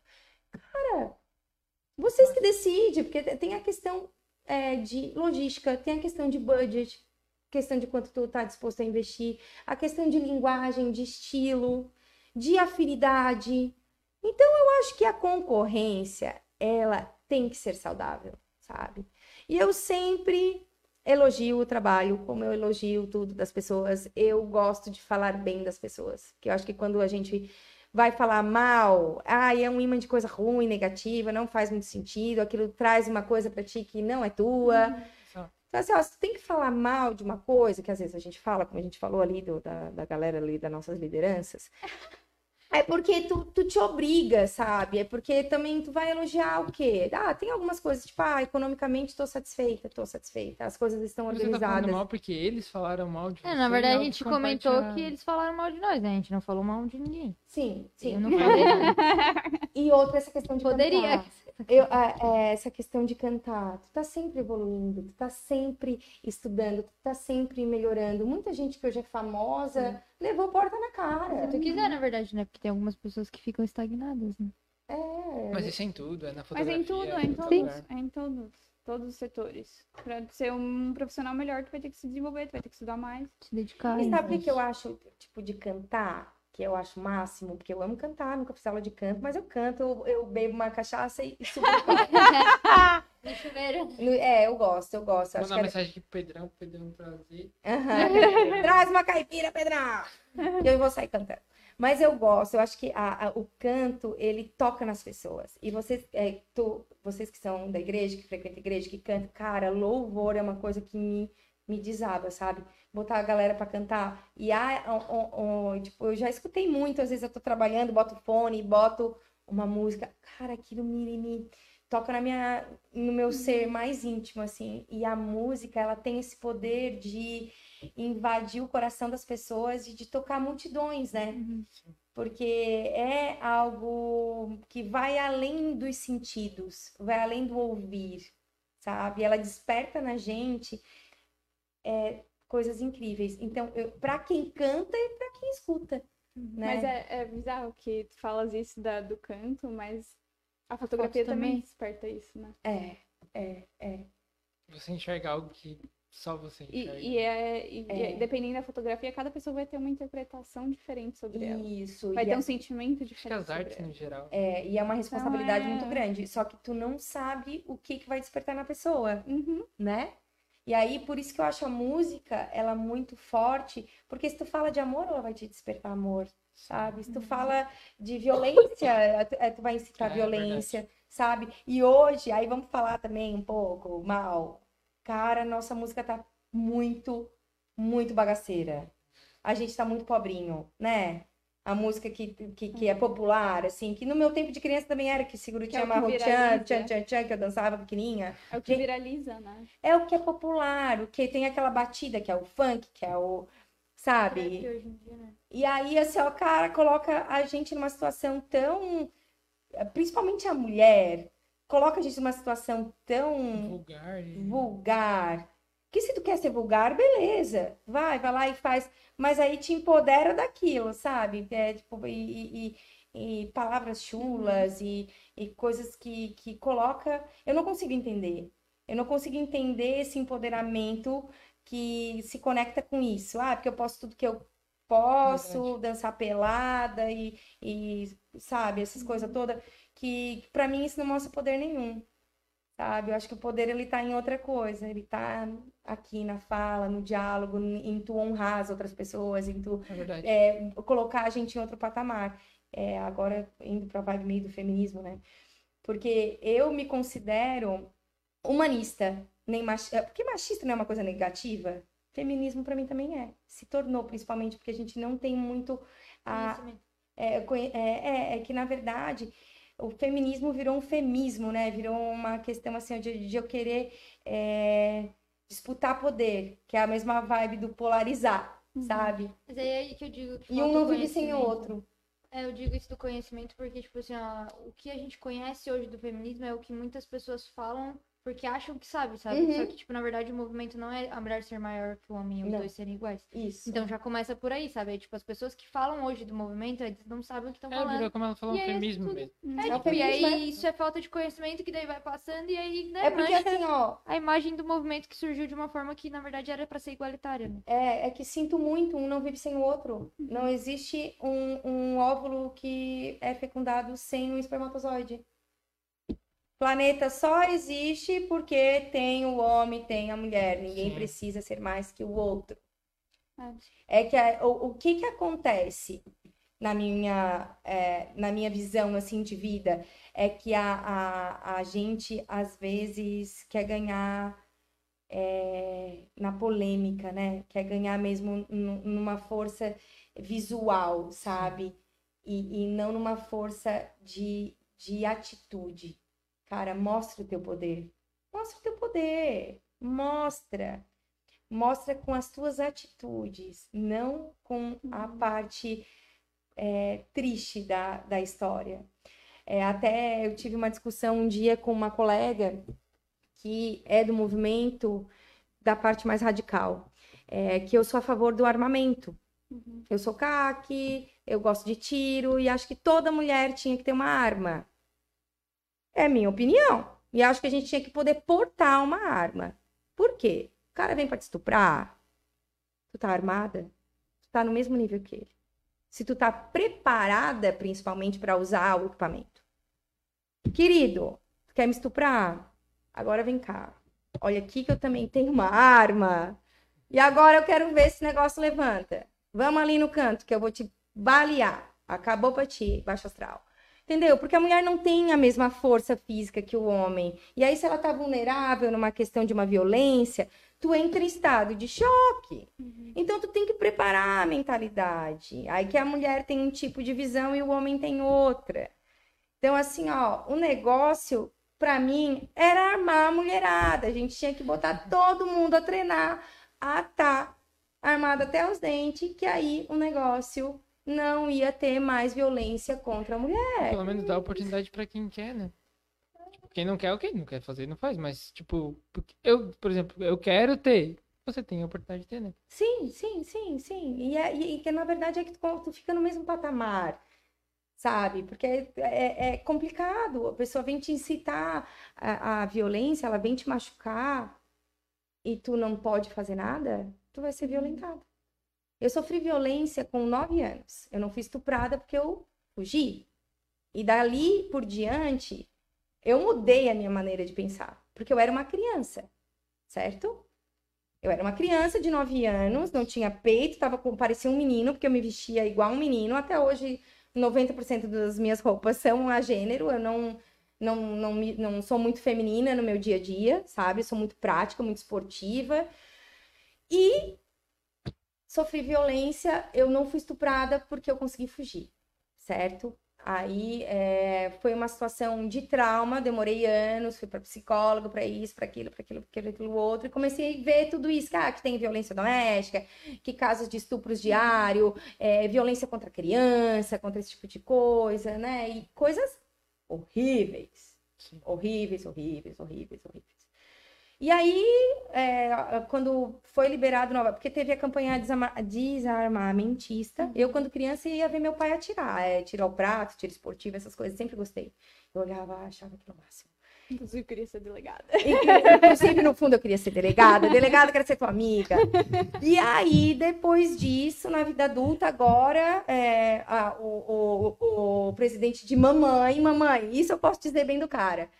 Liberou a vibe da arma. A gente pode se armar, a gente pode se proteger, a gente pode tre- ir pro clube treinar, ter uma arma na sua casa, ter arma na sua fazenda, no seu momento de. Né? Tipo, meu pai e minha mãe moram remoto, num sítio. Cara, se chegar alguém lá, quebra o vidro, entra e, e faz o que quiser. Tem que ter. Tem que saber usar. Tem que. É assim, ó. Eu falo que eu não sou perigosa até. Não ofereço riscos, na verdade. É diferente a frase. Não ofereço riscos, mas sou perigosa. Se o negócio acontecer, eu tô pronta, entendeu? Sim. Não tem que ser. é, a gente não tem que estar pensando que a vida é um conto de fada. Ela não é. A gente está nesse planeta e esse planeta é essa realidade. Vive em guerra desde sempre. Uma ignorância é. É, muito. Só que existe. Tu não pode Você pode ignorar. tampar o olho e só... Ai, não, ah, não, eu vou sair e é tudo legal. Não é, gente. Infelizmente, esse, esse é o lugar que a gente veio. E aí, seja responsável pelo seu corpinho, pela sua vida, cuide da sua alimentação, malhe, arme-se, e é isso aí. E é isso aí. polêmica, E a acabando gente, ficou, a gente tá ao vivo já, fazem 2 horas e 20 minutos. Bruno, Jesus amado, tem que encerrar. Confirma pra mim, duas horas. Não. Então a gente vai marcar, vamos fazer o seguinte, deixar o Não, compromisso não. aqui A gente Duas começou. Duas horas. duas horas, então? Bastante tempo. Jesus. Mas vamos deixar aqui já, então, Um comprometido. Vamos fazer uma parte 2. Um outro dia, assim, mais pra frente, a gente faz uma parte 2, Sim. bate mais o um Eduardo também, que papo. tá super participativo. Vamos fazer um postcast de 24 horas. Meu Deus! Coisa do Alcance. Tudo. É, a gente. Ah, eh, Guarda a ideia aí. Guarda a ideia Aí eu durmo galera. também. Aí alguém assume a gente. E a, A gente gente, eu e Victor, eu e o Victor Claro. que vira a noite conversando, fica os A dois. gente aqui, leva um colchonetezinho, daí a gente dorme um soninho e depois Sim, a gente volta e fa- conversando como se nada tivesse acontecido. Uhum, Oi, olha voltei aqui. ressurgida Tá assim. Não, é. Mas vamos deixar, vamos deixar já engatilhado então pra uma parte 2, Flávia, porque foi muito bom te receber aqui no Muito nosso massa. podcast. Que bom, gente. Eu que agradeço aí. Desculpa qualquer coisa. Eu tenho uma amiga que sempre fala isso quando a gente se despede. Ela é amiga, desculpa qualquer coisa.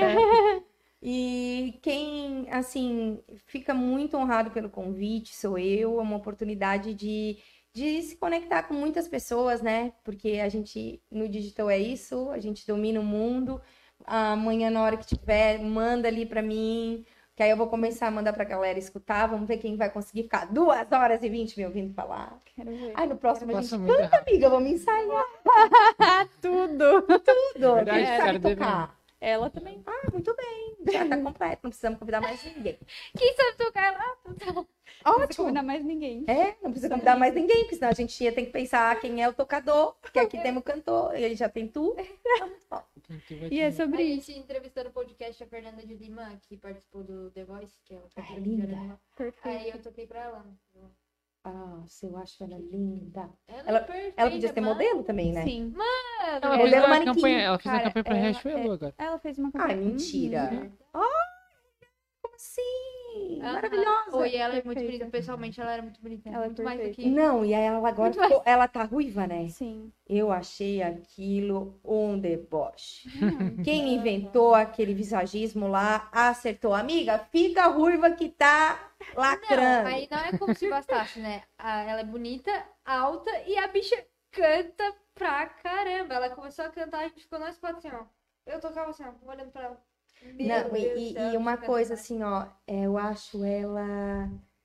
Essa vibe assim, é, tu olha pra ela, ela já ri pra ti, ela é convidativa, sabe? Ela, ela interage. Claro que isso é do artista, pode ser que seja, mas tem gente que não é assim, Sim. sabe? Eu acho ela uma gata, assim. Ela é ó. maravilhosa. Ela é muito elegante, legal. Nossa, é muito elegante. Ela... É, é, isso aí, essa Ela é aí, isso aí. Até Ela a é fina, falou- né? Ela é A fina. Isa falou que ela é elegante. Ela é fina, ela é fina. E é sobre isso. Muito bem. Tá Canta tudo pra bem. nós, então. Pra- Aí chama a vai Flávia, vai formar um A A ideia do Sunset foi no episódio com ela, na real. Ah, é? Que a gente É. teve a ideia do Sunset. Vai vir aí. Vai Será que vir. vai vir aí? Não sei. Pra Bruno. fazer isso em numa externa é possível? Sim. Olha lá. Olha lá, Bruno. Ah, o É, Bruno tá. fazendo assim. Então, Muito bem, já Muito tive que uma bem. ideia.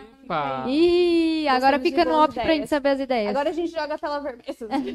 Tela vermelha vai começar, ar, agora é tudo sigiloso. Não, o Eduardo vai ficar mas, mas já se encaminhando aí para os nossos finais, Flávia, muito obrigada pela participação, por também se disponibilizar a vir aqui e ficar com a gente duas horas. A gente sabe que a tua agenda é super cheia, super corrida. Está foi aqui muito- porque ela É, quer. que ela está disse- aqui porque ela quer. Porque eu diria não. Sim. Muito obrigada. Foi um prazer te receber e te conhecer de pertinho. Assim. Sigam arroba estúdio moda foto com PH. perfeito. Obrigada. E se você tem uma indústria, me contrate.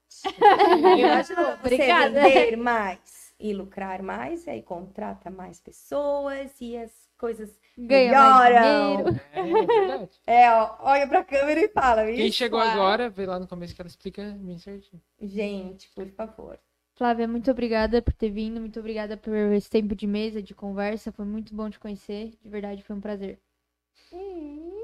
Passo da palavra dela. A minha também, muito obrigado pelo, pelo papo, pela experiência, tudo que você proporcionou pra gente. E esperamos sim que tenha parte 2, 3, Vem 4, aí. 5, 6. Bem aí. É, legal. Então tá, combinadíssimo. Na tela vermelha a gente começa a botar as datas. Ah, então tá. Fechou. Boa noite. É, E a você, nosso postcaster que ficou com a gente até agora, muito obrigada. Agradecemos aí toda a audiência, obrigada por toda a interação. Continue compartilhando. Amanhã, quando sair no Spotify, já escuta, já vai pro trabalho ouvindo.